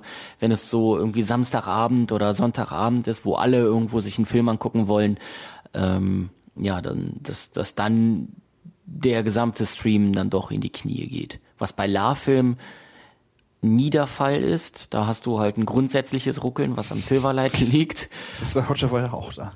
Wie bitte? Das ist bei Watch Ever ja auch. Ja, ne, aber du hast bei Watch Ever dann zusätzlich noch Ladezeiten ab und zu, dass das, also ich habe schon mehrfach gelesen, dass äh, Leute den Filmabend abgebrochen haben, weil die Filme zu häufig äh, zwischenspeichern. Ja, also ich, für mich ist das Fazit jetzt nach drei Tagen, ich werde das, also ich habe jetzt die sechs Monate Abo ja für 25 Euro gekauft, also ob ich sie jetzt kündige oder in vier Monaten kündige, ist ja dann egal. Ähm, ich werde dem vielleicht später nochmal eine Chance geben, also Watch kann ja sein, dass sie dann nochmal feststellen, dass es irgendwie scheiße ist, was sie da machen und äh, da, da die da nachrüsten oder eben einen anderen Player benutzen oder was auch immer. Aber sonst würde ich das einfach auch wieder kündigen, bevor ich dann ja automatisch übergehen würde in das 9 Euro pro Monat. Aber das ist es mir definitiv nicht wert. Also Mhm. das ist einfach, also ich so finde ich, ist der Service einfach nicht nutzbar. Äh, Für, Im Prinzip, also im Prinzip könnte man sagen, wird nicht mal die Vertragsleistung erfüllt, weil ich finde, dass es eine zu große Beeinträchtigung des Sehvergnügens ist, wenn man wirklich ein grundlegendes Ruckeln hat, egal was man sich anguckt. Ähm, finde ich sehr schade.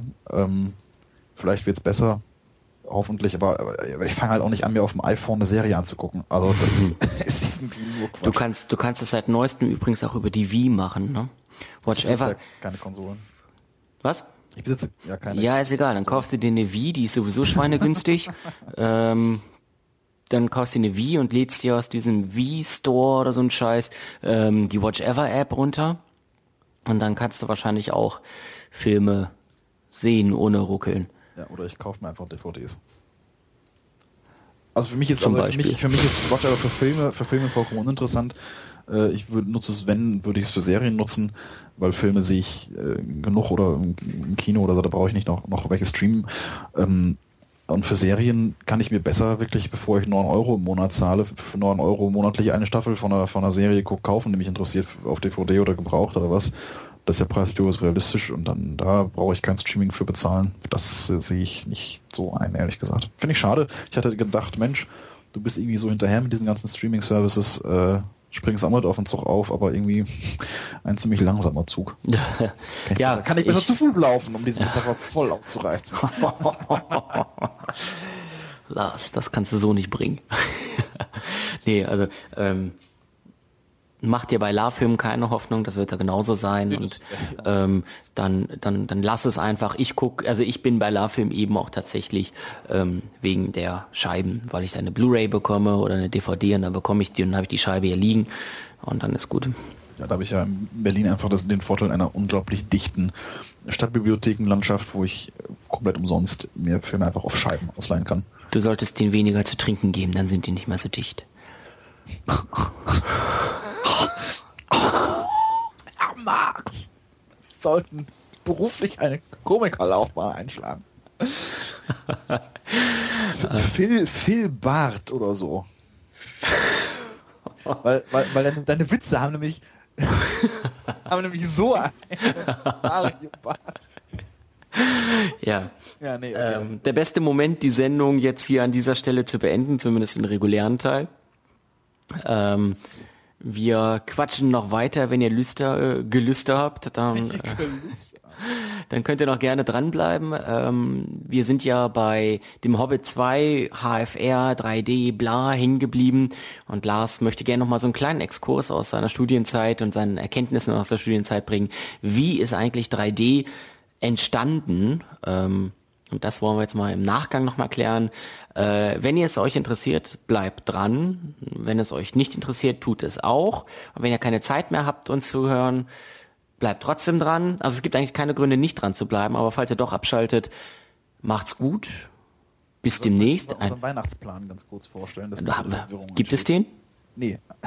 Darum. Das kann, man, das kann man zumindest sagen. Es wird also erstmal keine Folge geben zu Weihnachten von uns. Das war jetzt quasi unsere Weihnachtsfolge. Wir machen aber wahrscheinlich ja dieses Jahr noch eine letzte Folge vor dem Ende. Und äh, äh, wünschen euch aber schon mal schöne Feiertage und schöne Weihnachten, ein erholsames Fest mit euren Und ganz viel dicke Säcke. In diesem Sinne haut rein. Tschüss. Tschüss.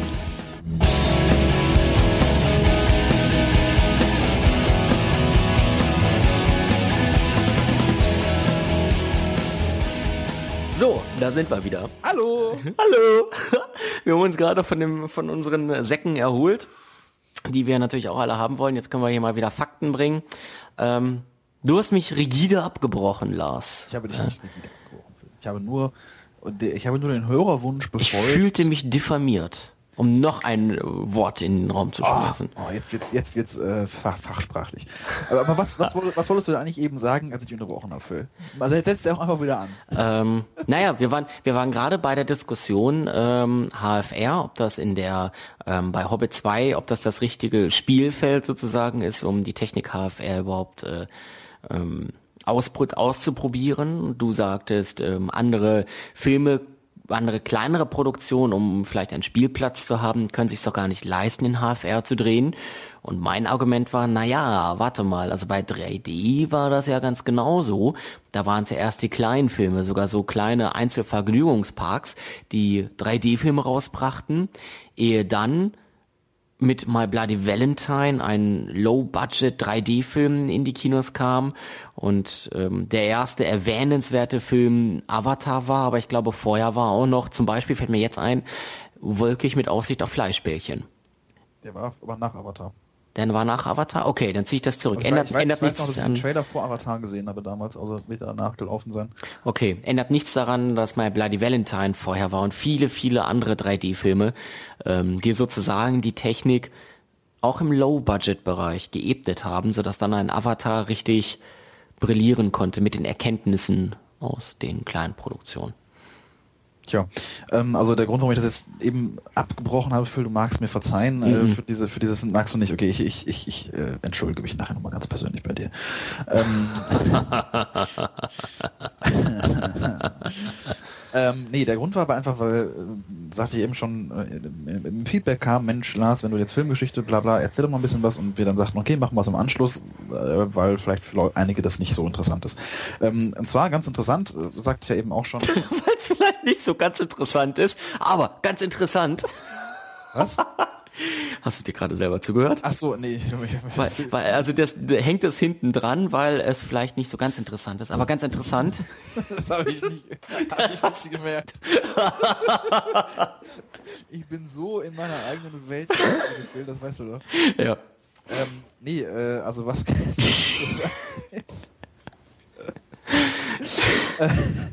In der letzten Sitzung Filmgeschichte ging es um Hollywood Teil 2, also Hollywood im Nachkriegskino, 40er bis 60er. Und eben auch äh, ein Stück weit um Technikgeschichte. Und ähm, das Interessante ist äh, vor allem der Aspekt 3D in diesem Zusammenhang, wenn man jetzt, also jetzt für unseren Zusammenhang äh, 3D. Ähm, der Punkt ist nämlich, 3D ist nicht eine Erfindung ähm, der 90er oder der, der, der frühen 2000er Jahre, ähm, sondern 3D gab es bereits mehrfach vorher in der Filmgeschichte. Es gab, ich meine, mich richtig zu erinnern, in den 30ern erste Versuche mit 3D-Filmen, die schnell wieder gekippt wurden. Es gab in den ähm, äh, 50ern dann die zweite Welle von 3D-Filmen, 43, 54, äh, 53, 54, aber nur 18 Monate lang. Danach ist auch das wieder verschwunden. Ähm, aber sogar schon 3D mit Polarisationsfilter als Methode. Also nicht mal nur dieses Rot-Grün, was man noch aus den Fernsehzeitschriftbeilagen kennt, sondern auch schon äh, da- im Prinzip die Grundlage der heutigen Technik, heutigen 3D-Technik auch schon. Ähm, aber immer nur sehr, sehr kurz. Es hat sich nie vorher durchgesetzt und jetzt zum ersten Mal eben in der Filmgeschichte, dass 3D sich anfängt langsam durchzusetzen. Das hat sich jetzt zumindest schon mal länger gehalten als, äh, als, beständiger Trend, länger gehalten als je zuvor. Das Interessante, was man dabei, was, was wir dabei jetzt in der Sitzung auch festgestellt haben, ist, dieser Effekt kommt immer dann, wenn das Kino Angst hat. Also immer wenn die Filmproduktion Angst kriegt gegenüber einem neuen Medium oder gegenüber einem Umbruch, äh, dann ähm, äh, fangen sie an, mit, mit Technik zu begeistern. Also war, sei, lass es in den 30ern äh, gewesen sein, die, die, die, die Wirtschaftskrise, die einfach dazu geführt hat, dass weniger Leute in, in die Kinos gingen oder, oder auch das Radio vielleicht noch als, als äh, Gegenmedium. Dann in den 50ern natürlich das Aufkommen des Fernsehens, was, was, bei den, was bei den Filmstudios riesige Panik ausgelöst hat, wie sie dann noch überleben sollen. Und das Ende des Kinos wurde darauf beschworen, es gibt bald keine Kinos mehr. Und da versucht man also mit 3D jetzt zu, zu punkten. In den 80ern kam es nochmal wieder ein bisschen, ähm, als es daran ging, dass DVDs oder beziehungsweise Videos, VHS-Kassetten äh, aufkamen und oh Gott, das Kino ist an seinem Ende, es gibt nur noch VHS und Home-Video. Und auch da ist es wieder verschwunden. Und jetzt heute äh, braucht man sich nicht weit umgucken, haben wir gerade drüber gesprochen, um zu sehen, oh Gott, es gibt Internet-Streaming und Downloads illegal, das Kino ist am Ende und wir müssen jetzt 3D machen. Ja, also ein Trend, der immer, lustigerweise wirklich immer wieder dann gekommen ist, wenn das Kino gerade sein Ende heraufbeschworen. Was ist, was ist, was ist seit, seit, seit, seit, dem, seit der Entstehung des Kinos wird das, wird das Ende des Kinos heraufbeschworen und immer wieder kommen also technische Neuerungen, um bloß die Zuschauer im Saal zu halten und genau so kann man es jetzt wieder betrachten. Das Internet kommt auf, also braucht das Kino wieder dringend 3D. Dringend notwendig 3D zu haben wieder. Und ähm, das, das Interessante ist eigentlich, dass das 3D sich vor allem nie durchgesetzt hat, weil die Kosten so unglaublich hoch waren. Weil die Kinobetreiber Was? gesagt, Die Kosten waren hoch und deswegen hat sich's durchgesetzt. hat sich nie bis jetzt Ach so, hat sich nicht durchgesetzt. Bis, okay. jetzt, bis jetzt nie durchgesetzt. Die Kinobetreiber haben gesagt, Kinder, pass mal auf, ist viel zu teuer. Guckt sich hier kein Schwein an. Das können wir uns nicht leisten, hier auf 3D-Projektion umzurüsten, machen wir nicht. Und jetzt, da die Digitalrevolution im Kino sich schon durchgesetzt hat, also dass sowieso jeder Digitalprojektoren hat mittlerweile, oder die meisten Kinos haben ja mittlerweile Digitalprojektion, ist es ein leichtes, das Ganze ja nochmal auf 3D umzurüsten. Zumindest nicht mit so enormen Kosten verbunden, wie es bislang der Fall war, so dass man jetzt wirklich das erste Mal die Chance hat, dass allein, allein durch- dadurch, dass, dass, dadurch, dass die Kostenhürde auf Kinoseite nicht mehr vorhanden ist, ähm, sich vielleicht jetzt 3D durchsetzen kann als Technik. Wo, wo aber trotzdem die Frage offen ist, ob man es braucht. Weil wenn man sich das historisch anguckt, man braucht es nicht. Die Kinos glauben oder die Filmstudios glauben, sie brauchen es, weil sie Angst vor anderen Medien haben. Aber das Kino ist noch nie zugrunde gegangen und 3D war nie die Rettung, weil die 3D-Filme sind immer wieder verschwunden, weil sie kein Schwein sehen wollte. Auch da kann man dann überlegen, ob das heute anders ist. Also ob, wie, ich habe leider keine Zahlen dazu, wie weit heute die Besucherzahlen äh, zu wie viel Prozent sie von den 3D-Vorstellungen kommen und zu wie viel Prozent das vollkommen egal wäre. Das weiß ich jetzt auch nicht. Nee, also habe ich leider auch keine Informationen. Aber das sind alles so ganz interessante Punkte, die man, die heute wieder interessant werden, wo das Kino wieder an der Schwelle steht. Äh, eine neue Technik, jetzt kommt HFR noch direkt hinterhergeknallt ähm, dazu, ähm, wo, wo man sich eben sich fragt, wie weit es sich dieses Mal durchsetzen wird oder, oder welche Einflüsse es dieses Mal braucht. Aber bisher, man sieht an der, an der Filmgeschichte, die, diese 3D-Versuche hatten nie irgendeine Auswirkung. Die Filme haben sich nicht groß geändert danach, es gab keine große Revolution. Es war ein Trend, der wieder verschwunden ist. Und die einzigen technischen, wirklich technischen Revolutionen, die, die man ganz stark gemerkt hat, ist natürlich der Tonfilm äh, Ende der 20er und der Farbfilm, der sich irgendwann in den 50, 40ern, 50ern durchgesetzt hat. Ähm, die haben sich, die haben nachhaltig eben einen Effekt gehabt, aber ähm, inwieweit 3D da äh, dieses Mal oder auch HFR, wo wir eben drüber gesprochen haben, deswegen fiel mir das alles ein aus der historischen Perspektive, ist auch die, bei HFR die Frage, inwieweit HFR einfach ein Trend ist, der wieder verschwindet, weil auch das ja mit Kosten verbunden ist für die Kinos und für die, für die Produktion natürlich auch. Oder inwieweit wirklich jetzt man sich in der Übergangszeit befindet zu einer neuen Art Film. Du hast es gerade eben schon so ein bisschen durchblicken lassen, glaube ich, aber äh, ganz konkret, ähm, siehst du in HFR eine, eine Zukunft? Aus deiner Sicht jetzt einfach mal so Ja. ganz persönlich? Ja, ich glaube ja. Ich glaube, HFR hat eine Zukunft, weil beziehungsweise HFR hat dann eine Zukunft, wenn, wie ich das eben schon sagte, wenn die Filmproduktion lernt, es einzusetzen. Ähm, dann hat HFR eine ganz, ganz, ganz tolle Zukunft, weil dann eröffnet es ganz fantastische Möglichkeiten, ob Filme optisch zu gestalten. Aber auch da, ähnlich wie beim, ähnlich wie beim 3D, stelle ich mir die Frage, ob es wirklich etwas dazu beiträgt zum Filmerlebnis, also ob man es wirklich braucht. Weil Ja, gut, das man hat äh, halt HD, man hat halt 4K, man hat schon eine unglaubliche, man hat IMAX, wenn man will, man hat eine unglaubliche Bildschärfe, wenn man sie dann braucht. Aber die Frage ist natürlich, braucht man das? Braucht man über HD hinaus noch schärfere Bilder unbedingt? das, äh, man kann jetzt im Gegenzug sagen, braucht man Farbfernsehen, braucht Ja, ja, man, klar. ne, oder, oder hier äh, seinerzeit äh, Video killed, äh, killed the Radio Star. Ja. Ähm, gut, da, da hat sich dann, da hat sich dann auch gezeigt, okay, es gibt äh, Radiomusik, es gibt Filmmusik und beides kann eine tolle Parallel Parallelexistenz äh, haben. Also so ein, setzt sich das durch oder ähm, ist das wirklich notwendig? Die Betrachtung zieht ja eigentlich nicht. Also du, du hättest klar, auch. Na klar, es, ist, es, ist, es ist auf jeden Fall nicht, nicht zwingend notwendig. Aber ähm, was, also auch da, wenn man, wenn man sich anguckt, warum 3D immer wieder verschwunden ist aus der Filmgeschichte oder warum zum Beispiel, man muss sich überlegen, der Farbfilm hat sich in den 50ern durchgesetzt als, als Standard. Die Technik ist aber seit den frühen 30ern unverändert. Also die Farbfilmtechnik hätte man seit den frühen 30ern einsetzen können, problemlos. Die hat sich nicht großartig weiterentwickelt danach. Also dieses Technicolor-Verfahren mit dem, mit dem, mit dem, äh, wer heißt es denn, Siebdruck, äh, Saugdruck, äh, irgendwas Verfahren, ähm, gab es schon. Die war schon da. Man hat sie noch nicht, noch nicht genutzt als Standard, auch aus, aus Kostengründen vielleicht, ich weiß es nicht. Ähm, aber der Punkt ist, dass, die, dass, dass, dass, dass der Grund für, für, diese, für dieses langsame, also man muss ja auch sagen, es gibt ja keinen Einschnitt. Es gibt ja nicht das Jahr, in dem plötzlich alles in Ton war und das Jahr, in dem plötzlich alles in Farbe war. Diese ganzen technischen Revolutionen waren immer Prozesse von, von mehreren Jahren oder Jahrzehnten sogar beim Farbfilm, ähm, die sich diese über, über die sich eben dann das das das das dieses neue diese neue technische Sache äh, langsam ins Kino eingefunden hat. Es gab ja also nie diesen harten Cut von wegen, aber jetzt ist alles in Farbe. Ähm, und der Grund, warum dieses 3D immer wieder verschwunden ist, ist auch der, dass das dass das Publikum einfach das nicht brauchte. Also das Publikum ähm, hat tatsächlich äh, gesagt, wir brauchen nicht, nicht Effekte, wir brauchen keine lustigen Spielereien, sondern im Film äh, ist es viel wichtiger, uns viel wichtiger, wenn die Handlung funktioniert, wenn es Charaktere gibt, wenn es, wenn es, wenn es als Film funktioniert. Und das ist ja auch etwas, wo, wo ich sagen würde, klar, äh, Avatar ist als Film totale Grütze, den brauche ich nicht. Und ich, ich zahle nicht 18 Euro dafür. Also ich habe jetzt, also Hobbit 2 tatsächliches Beispiel, ich habe 18 Euro bezahlt für meine, für meine Karte. Und ich saß nicht in der Loge. Also ich saß im Parkett ich hätte auch 19,50 Euro, glaube ich, bezahlen können. Das finde ich ist ein, ein, absurder Preis. Ist es. Den ich für einen Hobbit zahle, aber den ich nicht zahle für einen Film, den ich, äh, den ich, bei dem ich nicht so große, ein, ein so große, so großes Fan, also große Fan-Neigung sozusagen habe. Also wenn jetzt, keine Ahnung, Dinosaurier, werde ich ganz sicher nicht 18 Euro für bezahlen, den in IMAX HFR und 3D zu sehen.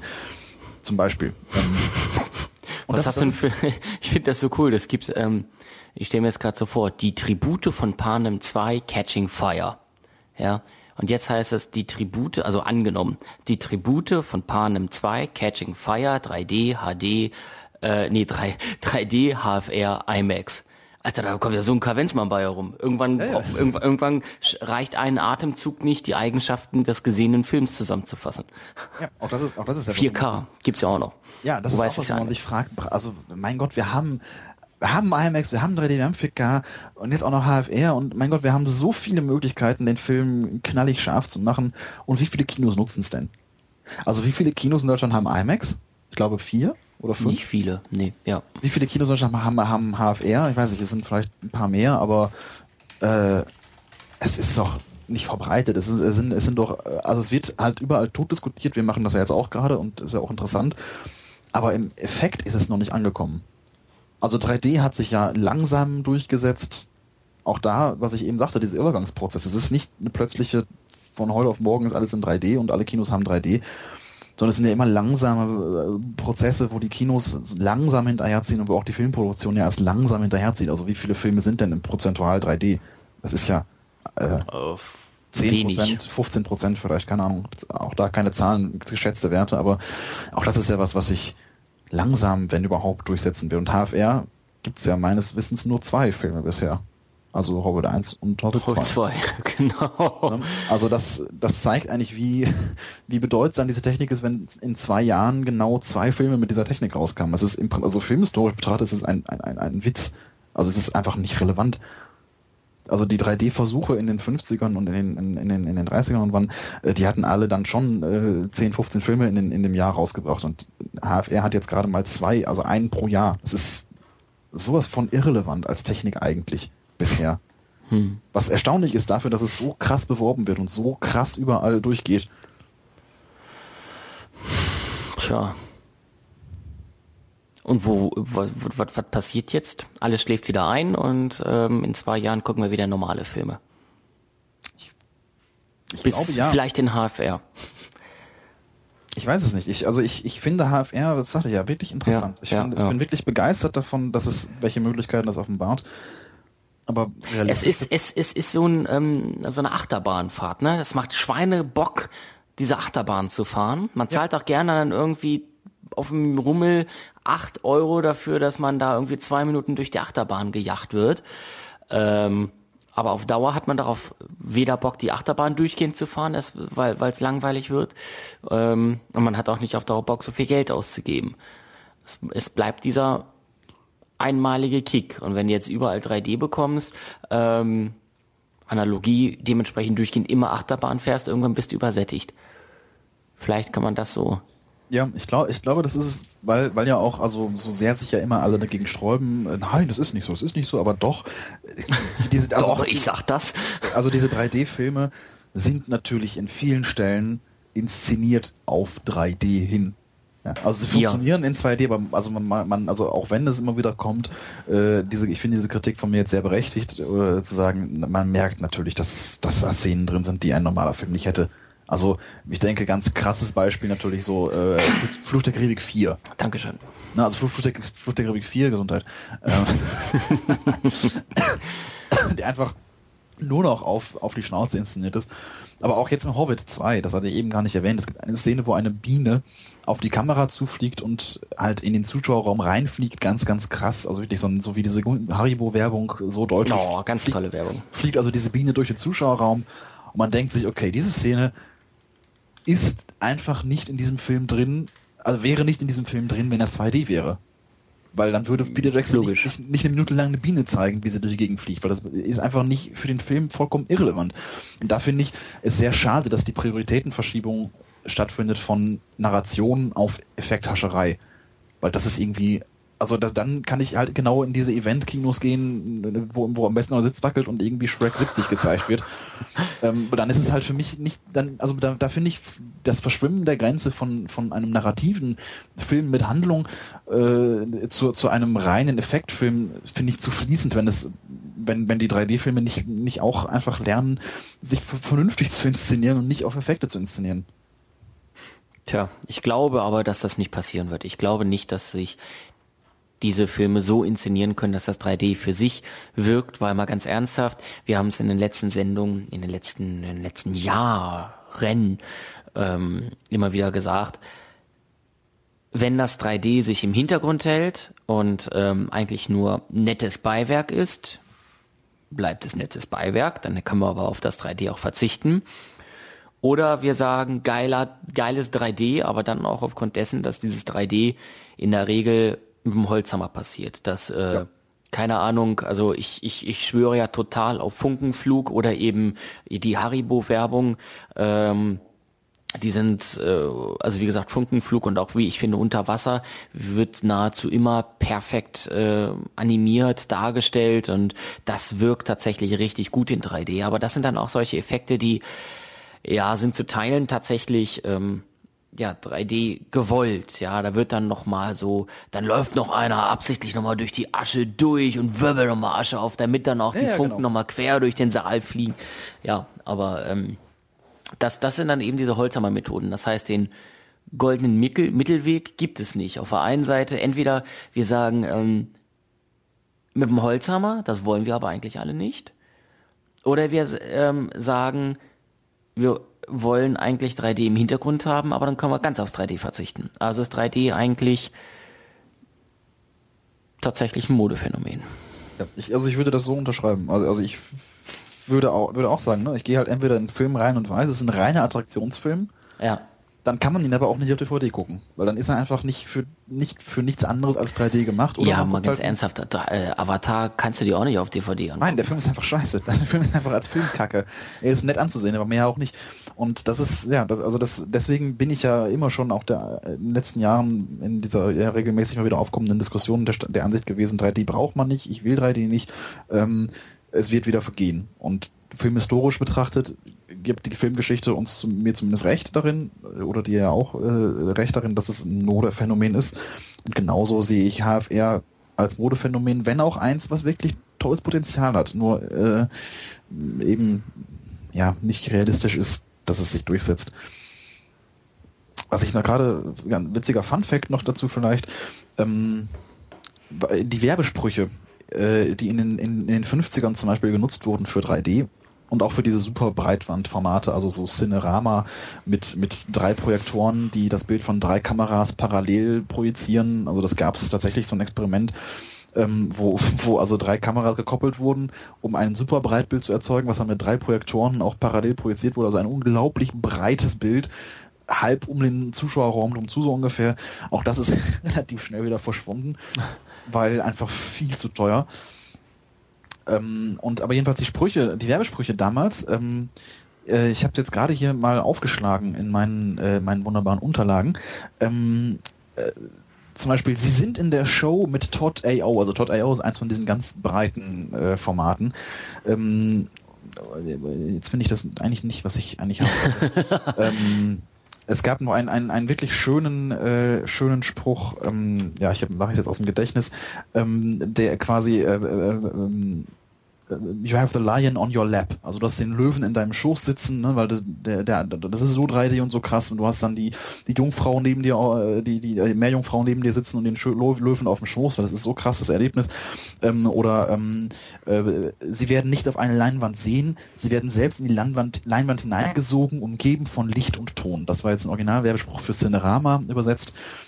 Ähm, und ich finde erstaunlich, wenn man sich heute die IMAX-Werbesprüche anguckt, dass es genau dieselben sind. Also zum Beispiel im, hier im, im Cinestar der Werbespruch, der jedes Mal vor jedem Film kommt, egal ob man einen IMAX sieht oder nicht in IMAX sieht, also auch in den normalen Serien dieses Kinos, kommt jedes Mal vorher Watch a movie or be part of a movie.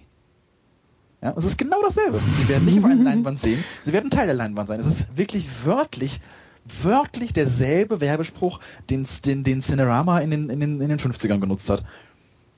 Das finde ich so faszinierend, wie, wie zyklisch es eigentlich ist, dieser, dieses, dieser, dieser Ablauf. Also, dass es wirklich genau dieselbe technische Chose wieder ist. Das Publikum hat Angst vor einem neuen Medium oder hat Angst vor einer Konkurrenz oder Angst vor dem Aussterben, was es immer hat, äh, und, und braucht deswegen dringend Zuschauer und muss irgendwie technisch punkten, wenn es, wenn, wenn, wenn es das Gefühl hat, es kann durch die Filme nicht mehr punkten. Und das finde ich äh, bemerkenswert, wie sehr man das zurzeit wieder merkt. Ein interessanter Einblick, wirklich. Also ich habe jetzt keine Einblicke ähm, auf die Werbesprüche der 1950er gehabt. Äh, aber ja, du hast es gerade eben schon gesagt, dass das äh, wirft eigentlich ein ganz anderes Licht auf die aktuelle Werbegeneration und eben auch auf die aktuellen Techniken, die wir hier so haben.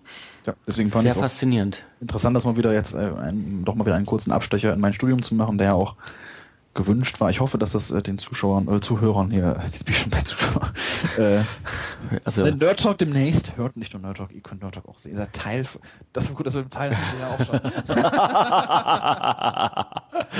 Richtig, das ist, äh, also, ähm, selbst medienübergreifend wirkt dieser Spruch.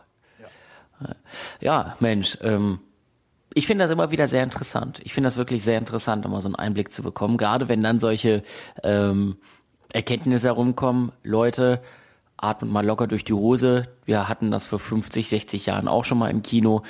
Ähm, lasst uns mal abwarten, was, wie, wie es in fünf oder zehn Jahren aussieht, dann ähm, sieht das, sieht die Kinowelt womöglich wieder ganz anders aus. Ja. Dankeschön. Immer gerne, Herr Marx, immer gerne. Dankeschön. Danke auch, liebe Hörer, fürs Zuhören. Oder wohl, also ich glaube, wir kommen jetzt, oder? Ja, ja, natürlich. Ja. Da war ich.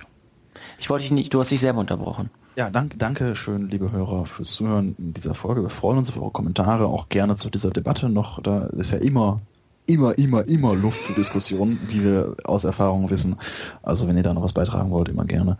Und ähm, wir wünschen euch nochmal schöne Feiertage. Macht's euch gemütlich am Lagerfeuer neben dem Weihnachtsbaum, den ihr dann direkt verfeuern könnt.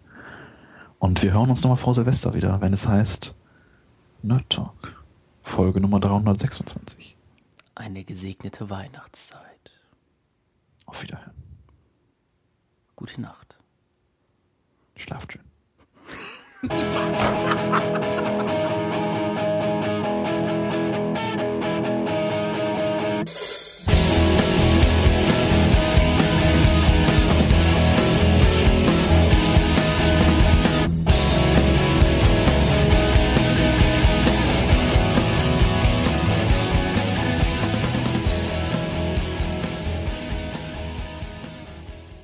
Dieser Podcast entstand mit Musik von Mivios Music LA. Die Adresse music.mivio.com.